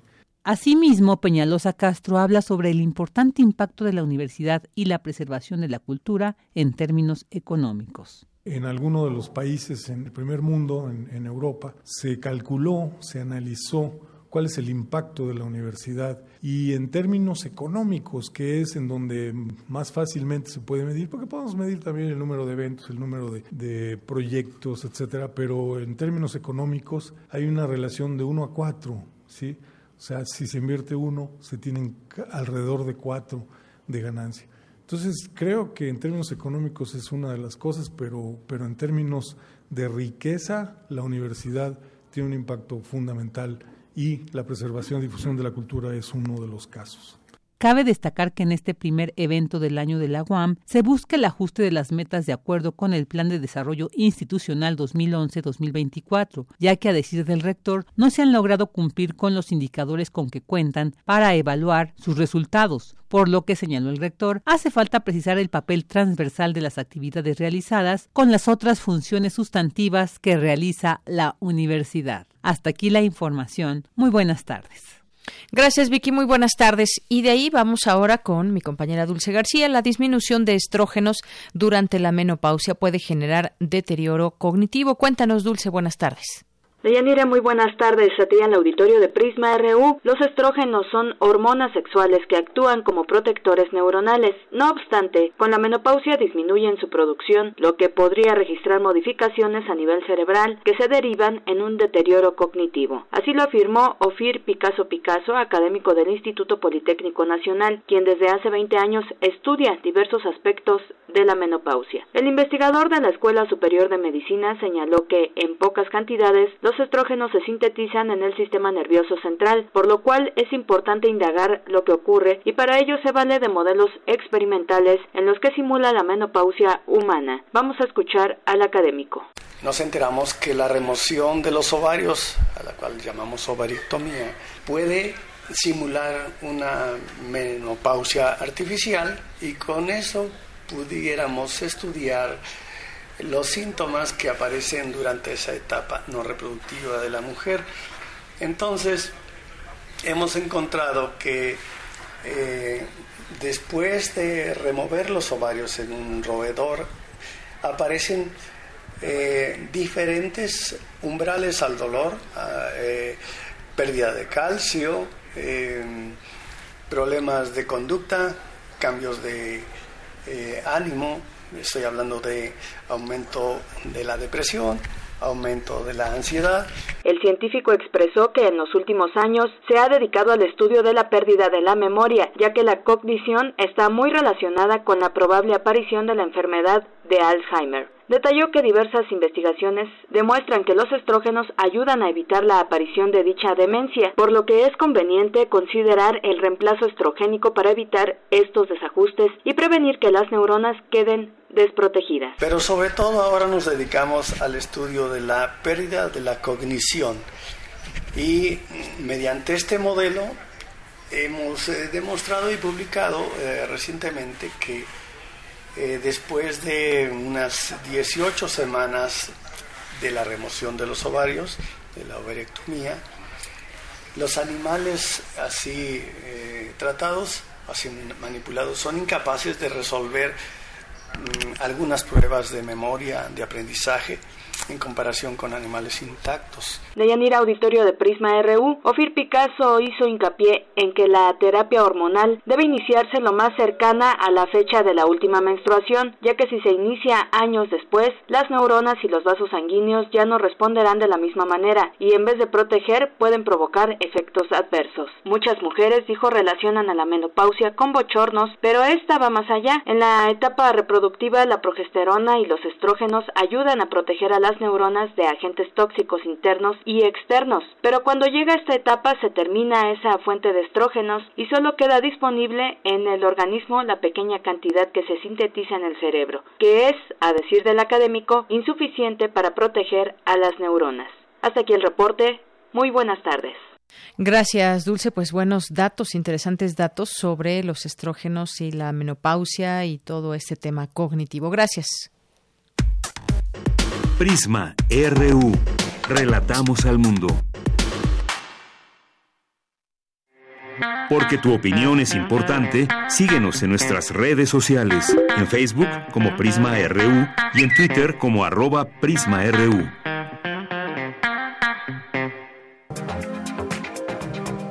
Internacional RU. La caravana de migrantes hondureños que se dirige a Estados Unidos y que logró pasar la aduana de agua caliente continúa este miércoles su trayecto hacia Guatemala el gobierno de Rusia manifestó su preocupación en cuanto a las pretensiones de Estados Unidos de reconocer a Juan Guaidó, presidente de la Asamblea Nacional, como presidente interino de Venezuela. Guaidó, por su parte, aseguró que en Venezuela no existe el Estado de Derecho. Que el que protege, que el que resguarda al ciudadano, que es el que le da convivencia con el Estado y con todos los poderes. Eh, hoy, lamentablemente, eso no es así. Entonces, no es suficiente solamente con invocar los artículos de la Constitución o decirlo. Debemos hacerlo realidad también, aglutinando todas las fuerzas políticas, todas las fuerzas internacionales, todas las fuerzas sociales, incluso el llamado que hemos hecho reiteradamente a los militares. El presidente de Brasil, Jair Bolsonaro, aprobó la liberalización de la venta de armas, una de sus promesas electorales más controvertidas. Sin embargo, el decreto no incluye el permiso para su portación. ¿Cómo? Como lo decidió soberanamente el pueblo en el referéndum de 2005 para garantizarles su legítimo derecho a la defensa, para les garantir ese legítimo derecho a defensa, yo como presidente voy a usar este arma. El líder de la oposición, Jeremy Corbyn, presentó una moción de censura contra el gobierno de Theresa May, después de que el acuerdo de salida de la Unión Europea fuera rechazado. This government has failed our country. Este gobierno le ha fallado a nuestro país. No puede gobernar, no puede obtener el apoyo de la mayoría de la gente que afronta el problema más importante del momento, que es el Brexit. Fracasaron nuevamente y perdieron la votación anoche, ¿no es así? Señor presidente, cualquier otro primer ministro que hubiera soportado una serie de derrotas como la de anoche habría renunciado horas después de que la Cámara de los Comunes británica rechazara el acuerdo para el Brexit, en la Eurocámara se vivió un intenso debate. Escuchemos al negociador en jefe de la Unión Europea, Michel Barnier, donde se preparan para una separación sin acuerdo. Nunca ha habido un riesgo tan alto de un no acuerdo. Nuestra resolución es evitar este escenario, pero tenemos también la responsabilidad de ser lúcidos. Esa es la razón por la cual vamos a intensificar nuestros esfuerzos para estar preparados para esta posibilidad con audios de Euronews y Radio Francia, las breves internacionales con Ruth Salazar. Bien, pues continuamos en este con este tema. Vamos a seguir hablando. Finalmente, pues bueno, ya escuchábamos lo que pasó después de eh, de la derrota del día de ayer. Teresa May sobrevive a la moción de censura de los laboristas. Tendrá que elaborar un plan B suficientemente convincente. Es lo que tuiteó también hace unos minutos el doctor Luis Guacuja Acevedo, que es consultor e investigador en Unión Europea y Derecho Comunitario Europeo. Es responsable del programa de estudios sobre la Unión Europea de la UNAM y a quien ya tenemos en la línea telefónica para hablar de ese tema, del Brexit. ¿Qué tal, doctor? Buenas tardes, bienvenido a este espacio. ¿Qué tal, Deyanira? Buenas tardes a ti y al auditorio. Eh, doctor, pues platicar de este tema, finalmente, pues qué es lo que está sucediendo, qué puede suceder, cómo se llegó a este punto. Sabemos que en 2016 hubo una votación, 48.1% de los británicos votó a favor de quedarse en el bloque de la Unión Europea, pero un 51.8% se pronunció a favor de, de abandonar la Unión Europea. ¿Y qué ha pasado hasta ahora? Bueno, pues esta decisión de salir causó un verdadero terremoto político en el Reino Unido eh, forzando en su momento la renuncia de David Cameron y el país ha pasado los últimos dos años eh, y medio tratando de ponerse de acuerdo sobre el tipo de relación que quiere mantener con la Unión Europea, al tiempo que el gobierno de la nueva primera ministra Theresa May pues ha negociado los términos de la separación. Pero ¿Qué podemos decir de todo esto en esta votación que en su momento hubo y que ahora pues mantiene así a este país?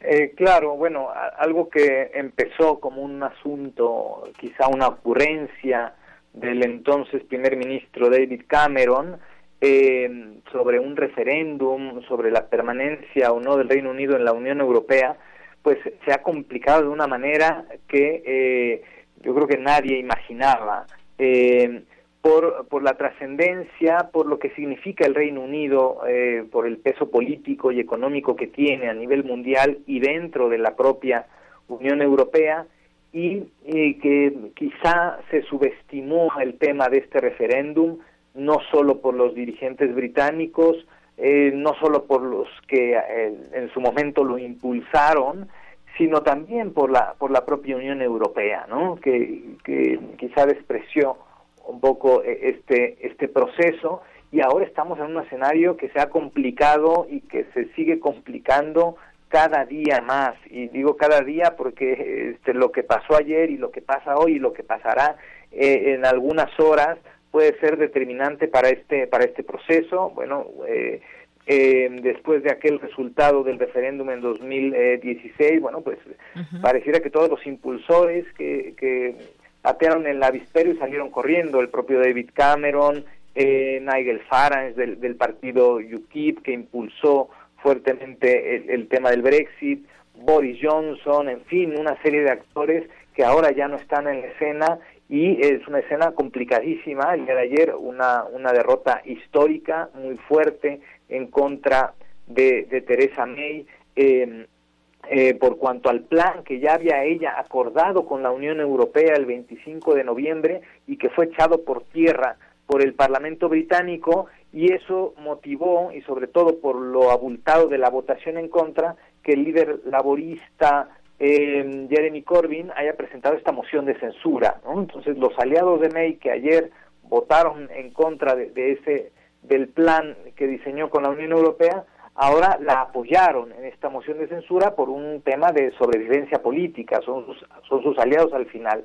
El asunto no se resuelve, eh, el lunes tiene que presentar ella un plan B, tratar de cabildear con la Unión Europea algunas concesiones y tampoco hay garantía de que su permanencia en el cargo de primera ministra eh, eh, pues siga de aquí a una semana de aquí a unas semanas. Y eh, como bien dice usted, doctor Luis Guacuja, es una situación muy complicada, pero ¿qué, qué conviene a la región eh, viéndolo pues desde el punto de vista quizás de la Unión Europea? ¿Qué, ¿Qué convendría a la región? Que sí se quede, que no se quede. Yo sé que es quizás una pregunta que se deben de responder los propios británicos, pero pues viéndolo desde fuera, ¿qué podríamos decir? Bueno, yo pienso que lo, más conveniente es que no estuviésemos hablando del, Brexit, eh, pero ya que lo hacemos, lo conveniente es que no tuviese que salirse, ¿no? Que eh, ya el, Tribunal eh, de Justicia de la Unión Europea dejó la puerta abierta para dar marcha atrás a la, a la decisión, o sea, esto es jurídicamente posible. ¿Cómo sería? Bueno, eso, eso ya está por verse.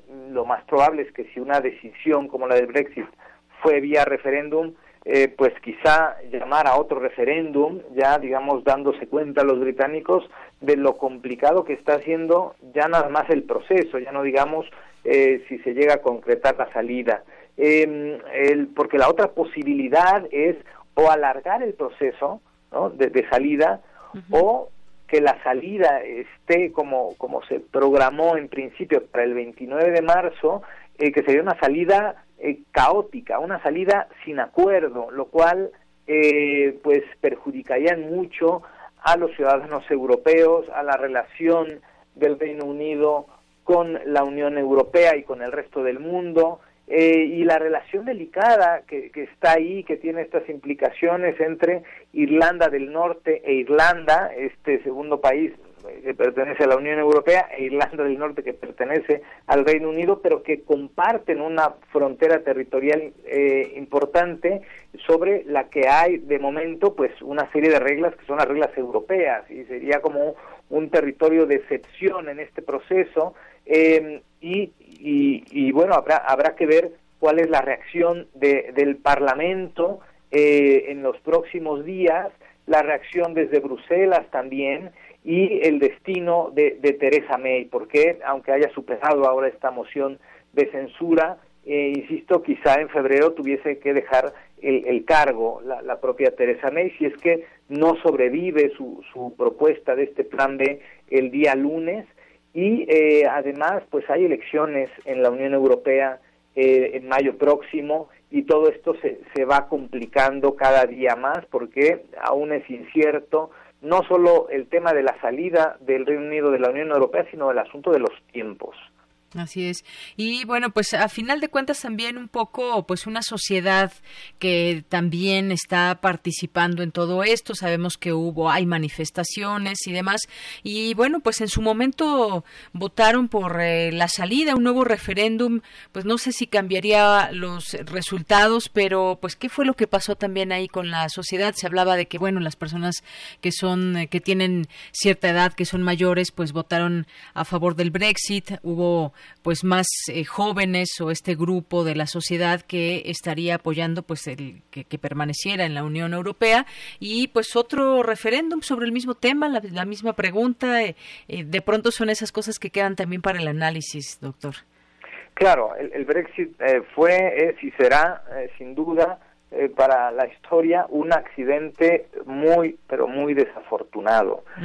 la votación de, de junio del 2016 bueno, está empañada primero por una serie de mentiras de aquellos que impulsaban la idea del, del, Brexit, entre ellos eh, Nigel Farage, eh, también con muchísima desinformación, ¿no? la gente fue a votar con poca información, está la anécdota de que eh, este, en el Reino Unido la búsqueda más frecuente en Google en ese día o en esos días fue justamente que era la Unión Europea y eh, también un error, un descuido de, la Unión Europea, porque aunque llega a concretarse la salida del Reino Unido, eh, aunque la posición de la Unión Europea ha sido dura, aunque ahora la posición sea, bueno, pues a ver, que nos digan los británicos al final que quieren, es un asunto que perjudica a la Unión Europea y la Unión Europea tampoco hizo lo suficiente. Quizá eh, en algunos años eh, así como ahora están reconociendo eh, los líderes europeos que se equivocaron con su eh, estrategia frente a Grecia cuando la crisis, pues quizá en algunos años veamos que la Unión Europea asume también su mea culpa respecto al Brexit, ¿no? No haber promovido lo suficiente o impulsado lo suficiente las ideas de las bondades de la Unión Europea, sin quitar el, el tema de, de, la responsabilidad de quienes van a votar. Sí, la mayoría de la población a la que le afecta más es la población joven y fueron los que menos acudieron a las urnas porque eran días en que eh, estaba la Champions League, algunos estaban muy cómodamente en su sillón viendo el televisor, otros acudieron a, directamente a verla y también subestimaron los alcances de una decisión que finalmente afecta mucho más y está afectando ya de lo que se calculaba. Así es, bueno, pues esa es parte de esta reflexión y análisis en torno al Brexit, la información que hubo o no hubo en su momento, cómo fue basado ese voto y ahora en la situación en que en que se encuentra eh, el Reino Unido. Bueno, pues eh, vamos a a estar pendientes de lo que suceda los próximos días y bueno, sin duda, pues decisiones importantes para, para esta región, para este país también en específico. Claro, y, nuestra relación que tenemos ¿no? con el Reino Unido, pero con la Unión Europea también. Y, esta, este tema, esta decisión y estas indefiniciones también afectan a México, porque pues tenemos en, en proceso la revisión de nuestro acuerdo con la Unión Europea. Entonces, eh, el Reino Unido es parte todavía, eh, cuando dejará de ser parte en medio de, nuestra negociación, pues eh, también afecta estas relaciones. De, buen punto, buen punto también para, para darle seguimiento. Bueno, pues doctor Luis Guacuja, muchísimas gracias por estar con nosotros y pues también facilitarnos este entendimiento de lo que sucede en aquella región del mundo. Claro que sí, con mucho gusto. Muchas gracias. Buenas tardes. Hasta luego. Hasta luego. Fue el doctor Luis Guacuja Acevedo, consultor e investigador en Unión Europea y Derecho Comunitario Europeo. Es responsable del programa de estudios sobre la Unión Europea de la UNAM. Porque tu opinión es importante, síguenos en nuestras redes sociales, en Facebook como Prisma RU y en Twitter como arroba PrismaRU. Bien, pues continuamos, continuamos aquí en Prisma RU. Algunos otros temas que queremos destacar con ustedes.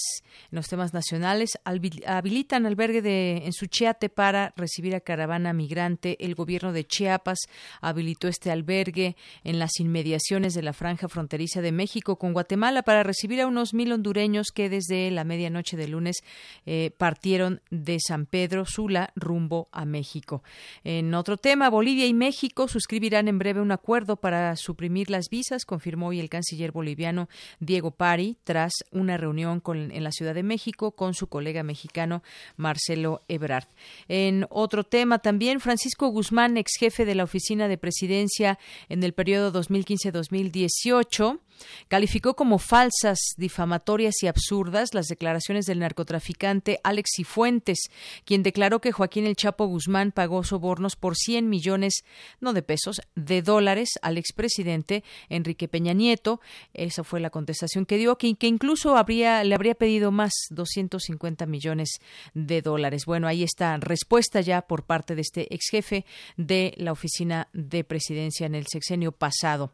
En otro tema, comienza a escasear el diésel en el centro, el bajío y occidente del país, advierte el Consejo Coordinador Empresarial. Y también para la presidencia de la República, el mando de la Guardia Nacional debe ser mixto, aseguró Andrés Manuel López Obrador en su conferencia de prensa matutina. Fue cuestionado sobre el cambio de postura del mando de la policía, externado la semana pasada en la Cámara de Diputados por Alfonso Durazo, secretario de Seguridad y Protección Ciudadana. Y bueno, pues ya que estamos hablando también de estos temas del combustible, de las gasolinas, del desabasto, de lo que permea en esta estrategia. Vamos a escuchar esto que preparó para Prisma RU nuestra compañera Margarita Castillo.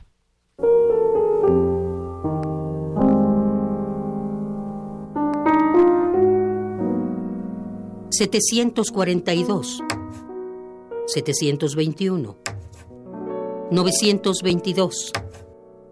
1336, 710, 806, 837, 371, 1113, 477, 689, 604, 806, 710, 827, 806, 572, 1145, 784, 763, 456, 329, 297, 286, 201, 212, 254,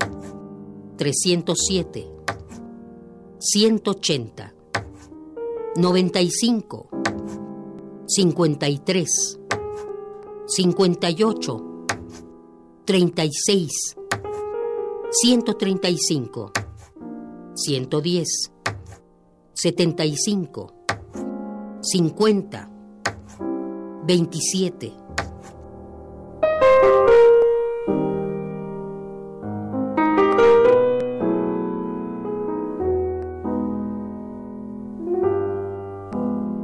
Las cifras que acaba usted de escuchar corresponden al robo diario de pipas de gasolina y corresponden al mes de diciembre y los primeros siete días de enero. Hay personas que arriesgan su vida para que la población tenga gasolina, como los choferes de algunas pipas. Nosotros, como ciudadanía, solamente tenemos que aportar nuestro tiempo haciendo cola para cargar gasolina a nuestros vehículos.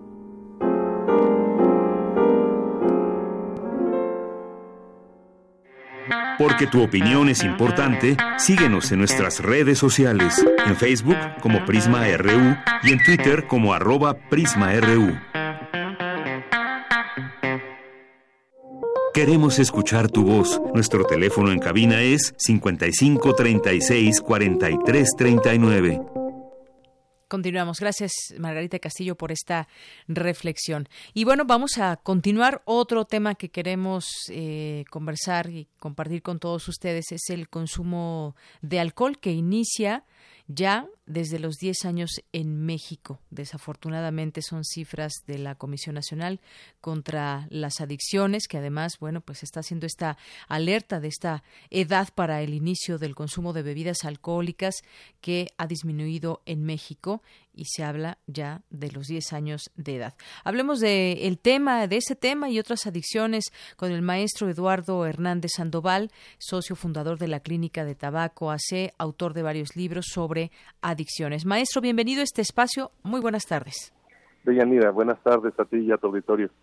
Doctor, pues entrada la cifra pues es impactante porque a los 10 años, a los 10 años son unos niños quienes comienzan a ingerir, por ejemplo, bebidas alcohólicas o cualquier otro tipo de, droga. Eh, ¿qué, pues, ¿Qué podríamos decir de esta baja en la edad, en el consumo? Eh, ¿Qué está sucediendo y por qué, qué nos lleva a tener estas cifras? Desde ya varias encuestas nacionales de adicciones hemos venido identificando que la edad de inicio de experimentación con sustancias adictivas y psicoactivas como etanol, todas las bebidas alcohólicas tienen etanol, brandy, whisky, tequila, cerveza y la gradación alcohólica de cada una de ellas determina la cantidad de acetaldehído, un desecho que se genera en el hígado a la metabolización. Hemos visto en las últimas encuestas, y no hace falta ser epidemiólogo para tener claros estos datos, porque lo vemos en la comunidad contemporánea, que cada vez jóvenes, más jóvenes, están consumiendo tabaco, alcohol, marihuana y otras sustancias. Ahora, lo que corresponde a la sociedad mexicana para detener este problema es la educación con base en evidencia y la responsabilidad de cada uno de nosotros como padres de familia, como educadores, como responsables del sector salud, para llevar programas de formación con base en evidencia clínica que permitan a los niños y adolescentes entender que el proceso de experimentación con psicoactivos crea dependencia en un porcentaje bien documentado de quienes lo hacen. Sabemos que el trastorno de uso de etanol se presenta entre el 10 y el 20% de la población que consume etanol. En México tenemos un desafortunado modelo en el que todas las reuniones sociales están plagadas de alcohol. No vamos a eliminar el alcohol de la sociedad contemporánea, eso sería innegable desde el punto de vista de lo que significa la coerción de una industria que si bien es legal, no la hace menos criminal, porque busca que se consuma su producto cada vez a veces más tempranas y en mayores cantidades. Si de veras la industria fuera responsable, estaría promoviendo que la edad de inicio de consumo de alcohol fuera a los 21 años y no a los 18. Y todavía algunos legisladores pretenden que se vaya a 16 años. Eso es hablar con el interés económico de por medio y no con el interés de la salud pública y la salvaguarda de la capacidad y competencia del bono demográfico de nuestro país y que los muchachos se desarrollen con el libre desarrollo de la personalidad estudiando y siendo mejores seres humanos y no consumiendo estupefacientes y coactivos. Nada más para empezar desde el punto de vista de la edad. Eso es extremadamente relevante porque el sistema nervioso central no madura hasta entrado los 25 años. El cerebro se forma de abajo hacia arriba y de atrás para adelante y así mismo madura. Por los estudios sabemos que a los 25 años toda la materia blanca ya se volvió materia gris y entonces ese cerebro podría resistir con mejor oportunidad los embates de químicos como el etanol, como el tabaco, la nicotina o el tetrahidrocannabinol producto de la planta del cannabis. ¿Está sucediendo eso? No, estamos viendo a los muchachos a los 10 años experimentando con tabaco, con cannabis, con etanol el hecho de que niños de cuarto año de primaria estén experimentando con estos productos crea un problema social de graves dimensiones, porque el hecho de que su sistema nervioso esté tan poco maduro los hace mucho más vulnerables. Entonces, si consideras la gradación del alcohol, si consideras la frecuencia con la que lo están utilizando, si consideras la vulnerabilidad genética del individuo, que ese es otro contexto que no tienes plenamente identificado, lo vas a identificar hasta que el individuo ya haya desarrollado compatibilidad bioquímica y dependencia. Entonces, dice la encuesta nacional de ediciones 2016-2017 que traemos en México un trastorno de abuso de alcohol severo en poco más o menos 14.9 millones de mexicanos. Estos mexicanos no decidieron padecer un trastorno. Tú no llegas y dices, decido padecer diabetes. Empiezan a experimentar con etanol a edades tempranas y conforme lo hagan de manera regular, sin el entendimiento de que el lóbulo frontal del cerebro se está modificando desde un punto de vista bioquímico. Esto no tiene que ver con los valores, con la autoestima, que son importantes para el desarrollo de niños y adolescentes, pero no evitan que se experimente con estupefacientes psicoactivos. Y en el contexto del etanol, si algo, el legislador del color del partido que sea, tiene responsabilidad social, lo que hay que buscar es que se haga como se hacía antes en México, a los 21 años de edad, para que cuando se lleve a cabo el proceso de experimentación con etanol, sea en un sistema nervioso un poco más desarrollado, que tenga oportunidad de estudiar, de trabajar, de ser un individuo responsable consigo mismo, con su familia y con la sociedad mexicana, que eso es lo que nos hace falta. No hace falta más industria alcoholera en México, no hace falta más bebida alcohólica en México. Lo que hace falta es la formación, con base en evidencia, de los elementos suficientes para que los niños puedan decir, ahorita no bebo, gracias. Así es. No fumo, gracias y que tengan toda esta información y que eso se llama prevención también. Yo creo que si se tiene ese conocimiento, los niños, no sé cuál sea la mejor forma, que por supuesto que como usted bien dice, desde la familia, desde la escuela, que se habla no solamente de este tema, sino también, por ejemplo, de la sexualidad, pero que también se hable de estos temas como es eh, las adicciones, porque este caso que usted nos dice, por ejemplo, de niños de cuarto año de primaria que ya están tendiendo, teniendo una ingesta de etanol, eh, me comentaban también en algún momento algunos padres de familia en algunas zonas, estas llamadas monas, que no sé exactamente qué contienen, que se están utilizando en las primarias, por ejemplo. Las, las monas, y no quiero entrar en mucho detalle porque no me gusta darle ideas al público, pero es el estar inhalando solventes y eso hace un daño terrible al cerebro. Para quienes utilizan ese tipo de sustancia adictiva, no solamente se degrada el cerebro, hemos visto en las autopsias degradado el cráneo, el mismo cráneo, el hueso, el hueso como si hubiera sido arañado por un tigre. Eso es en contra del desarrollo fundamental del ser humano. Los padres de familia, si tienen a sus hijos en escuelas públicas, tienen que demandarle al sector público los programas de prevención por profesionales, gente que tenga competencia y resultados comprobados para que logren que los muchachos tengan el desarrollo de conciencia suficiente que evite que experimenten con estupefacientes psicoactivos, no porque se les exageren los daños, no, hay que ser objetivos y decirles, esta es su responsabilidad del desarrollo de usted como ser humano, tome la que usted cree conveniente, pero tenemos que formarlos antes.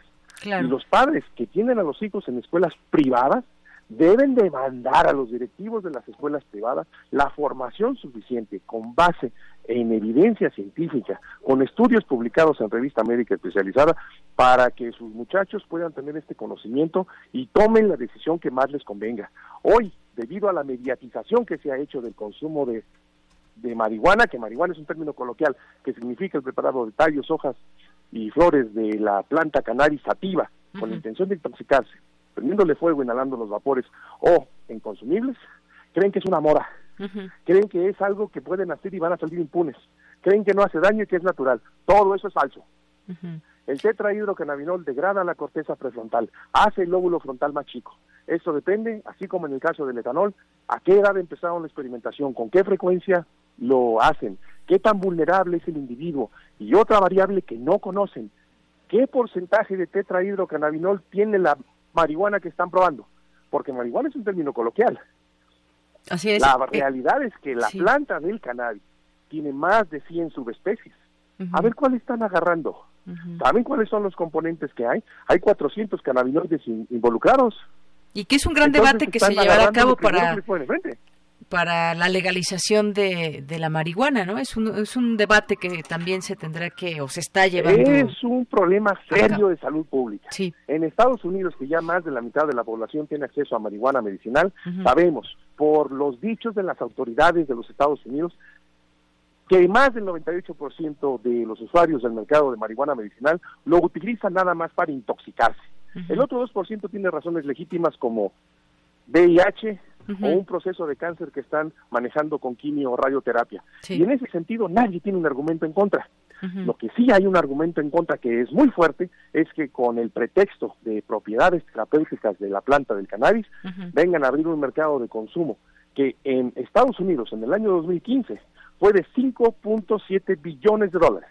5.700 millones de dólares de un producto que no es medicina, que sí es psicoactivo, que sí es adictivo y que están haciendo que se pierdan generaciones completas. no es trivial el consumo de tetrahidrocannabinol cuando resulta que se pueden perder ocho puntos de coeficiente intelectual a la experimentación y uso regular de marihuana. Doctor, pues estos y otros datos son muy interesantes y se deben discutir con toda con toda seriedad. Mencionaba usted una parte, ya no tenemos tanto tiempo para desarrollarlo, pero el interés económico que hay detrás de todo esto, desde el tabaco, por ejemplo, tiene algunos años que se cambiaron estas cajetillas con algunas fotografías que dan cuenta de lo que puede pasar a una persona que fuma, que le puede dar cáncer de pulmón y demás. Y bueno, algunas otras cosas que hemos cambiado, ya no se puede fumar en lugares eh, cerrados y demás, pero pues todavía nos falta muchísimo, pero sobre todo esos intereses y esos grandes negocios que se hacen pues con el alcohol, el tabaco y otras sustancias. Sabemos que Philip Morris gana más que Coca-Cola, Microsoft y McDonald's juntos. Y sabemos que los intereses económicos que cabildean con los legisladores están supeditados a los intereses económicos y políticos en contra de los intereses de salud pública. Los intereses de salud pública son antagónicos a los intereses de lucro con esos productos psicoactivos. En primera instancia, lo que se necesita es que se desarrolle la responsabilidad de los actores competentes. Te comentaba de los padres de familia en escuelas públicas y escuelas privadas. Tienen que buscar que esta información llegue a sus hijos de manera objetiva, por profesionales. Yo te pido, por favor, que me permitas dar al aire la página de clínica del tabaco.org. Adelante, doctor. Ahí están los temarios para que lo implanten las escuelas que quieran. Si no tienen la competencia de hacerlo, que busquen una institución que sí la tenga. Y si no, nosotros los implantamos. Pero no pueden dejar al garete el asunto que se está viviendo en este momento en México, porque la sociedad contemporánea se está viendo asaltada con esta corriente de mediatización que el consumo de cannabis es natural y no hace daño, y eso no es verdad. También el veneno de la araña viuda negra es natural y sí hace daño. Y la cannabis tiene propiedades terapéuticas que está por demostrar, pero antes de eso es adictiva, psicoactiva y tiene un impacto importante en el desarrollo del individuo. Muy bien, doctor. ¿Cuál es esta página para que podamos conocer la información? Clínica del tabaco. Muy bien, ahí ya la tenemos. Los temarios. Ahí se los temarios. Vamos, vamos a leerlos y vamos a ver cómo implementa también en las escuelas todo ese tema de la prevención y la información y el desarrollo de la conciencia. Pues muchas gracias, doctor, por estos minutos aquí en Prisma RU de Radio UNAM. Deyanira, al contrario, gracias por la oportunidad. Es importante que la opinión pública tenga información con base en evidencia y no mediatizada, porque está de por medio el desarrollo de la niñez y juventud de nuestro país. Claro que sí. Gracias, doctor. Hasta luego. Hasta luego, buen día. Muy buenas tardes. Eh, doctor, maestro Eduardo Hernández Sandoval, socio fundador de la Clínica del Tabaco AC, autor de varios libros sobre adicciones. Continuamos. Prisma RU. Relatamos al mundo. Porque tu opinión es importante, síguenos en nuestras redes sociales, en Facebook como Prisma RU y en Twitter como arroba PrismaRU. Queremos escuchar tu voz. Nuestro teléfono en cabina es 55 36 43 39. Colaboradores RU.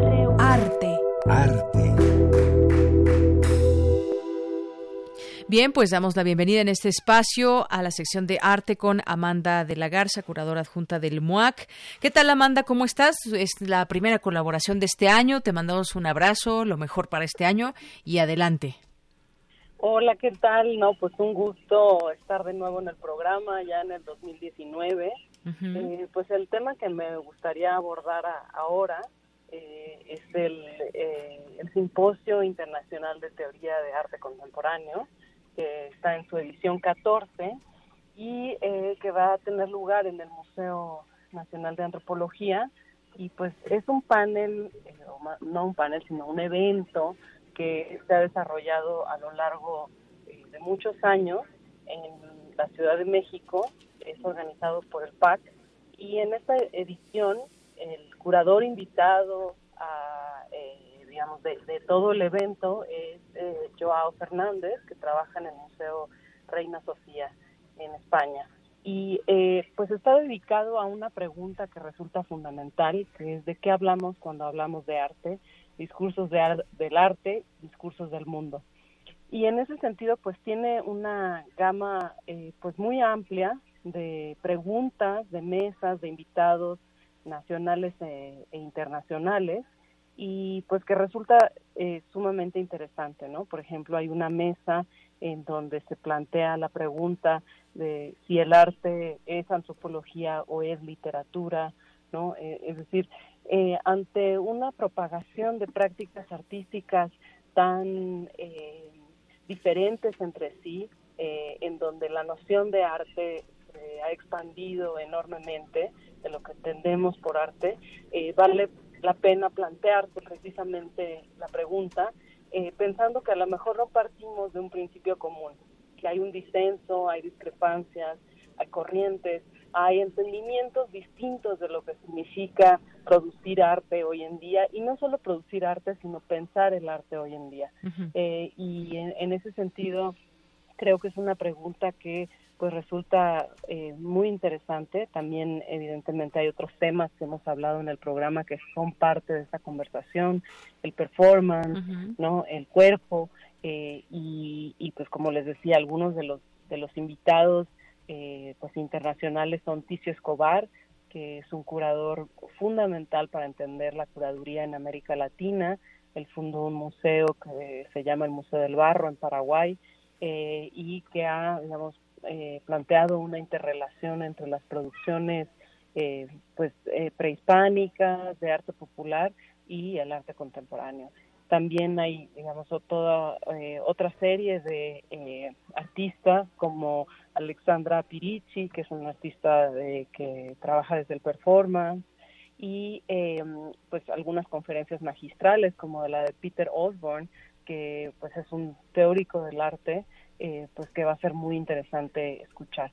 Entonces creo que esto apunta a lo que me ha interesado eh, compartir con ustedes en muchas de las colaboraciones, eh, en donde el arte contemporáneo no puede ser entendido como un bloque hegemónico basado en principios fijos que no han cambiado a lo largo del tiempo, digamos desde que Duchamp planteó un giro radical de lo que entendemos por arte, sino, digamos, es un, es un espacio eh, de, en donde están operando eh, distintos actores, eh, distintas instituciones y también distintas ideas respecto de lo que entendemos por arte. Así es, Amanda. Bueno, pues hacemos esta invitación a este simposio de teoría del arte que ya nos, eh, nos dices quiénes eh, van a participar, entre otros. Y bueno, pues todavía hay esta oportunidad de que participen y que escuchen a todos estos ponentes. Habrá estas distintas mesas. Eh, ah, ¿Va a haber algún registro? ¿Cómo será esta, esta parte, Amanda? Este, en la página, digamos, del, del PAC, ¿Sí? eh, que es bac.org.mx, ahí pues podrán encontrar el programa completo que comienza mañana por la tarde. Eh, y, y, bueno ahí también la información de, de para poderse registrar y, eh, y como les comentaba va a durar tres días de el jueves al sábado y pues creo que es una manera también muy interesante de entrar eh, y entender desde dónde eh, se discute hoy en día eh, el arte. Muy bien. Bueno, pues ahí se hace esta invitación desde este espacio al público en general a este simposio de teoría del arte. Muchísimas gracias, Amanda de la Garza. Muchas gracias. Nos vemos pronto. Claro que sí, y nos escuchamos el próximo miércoles. Gracias, hasta luego. Y bueno, pues ya casi terminamos esta emisión. Algunos comentarios que nos llegaron aquí, Magdalena González, Alejandro Cardiel, que les gustó mucho esta reflexión de Margarita Castillo. Eh, también dijo que pues fue una regañada la que nos dio el especialista. También Edgar Chávez García nos dice niños de 10 años en cuarto de primaria. Eh, dice a menos que hayan reprobado. Sí, de cuarto de primaria tienen 10 años, efectivamente. Edgar Chávez, ahí sí, ahí sí te lo puedo, te lo puedo confirmar. Eh, excelente entrevista, Alejandro Cardiel, Paloma Guzmán, eh, Bravo. Nos dice por aquí Edgar Chávez, dice, déjenme adivinar, el señor es un prohibicionista, solo así podría calificar de legítima y legítima la experimentación y obviando todo el peso cultural que ha tenido en las sociedades desde muy, hace mucho tiempo, desde muy antiguo. Paola del Este también, énfasis en menores de edad, nos dice aquí Paola del Este. Muchísimas gracias por su participación y pues sí, un tema que se discute y hay que, hay que seguirlo haciendo. Aquí quizás nos faltó un poco más centrarnos en este consumo que hay de algunas eh, drogas como el alcohol, el tabaco, en no solamente menores de edad, sino en menores eh, de edad que tienen hasta 10 años. Con esto nos despedimos. Gracias por su atención. Soy Deyanira Morán. A nombre de todo el equipo, gracias, buenas tardes y buen provecho.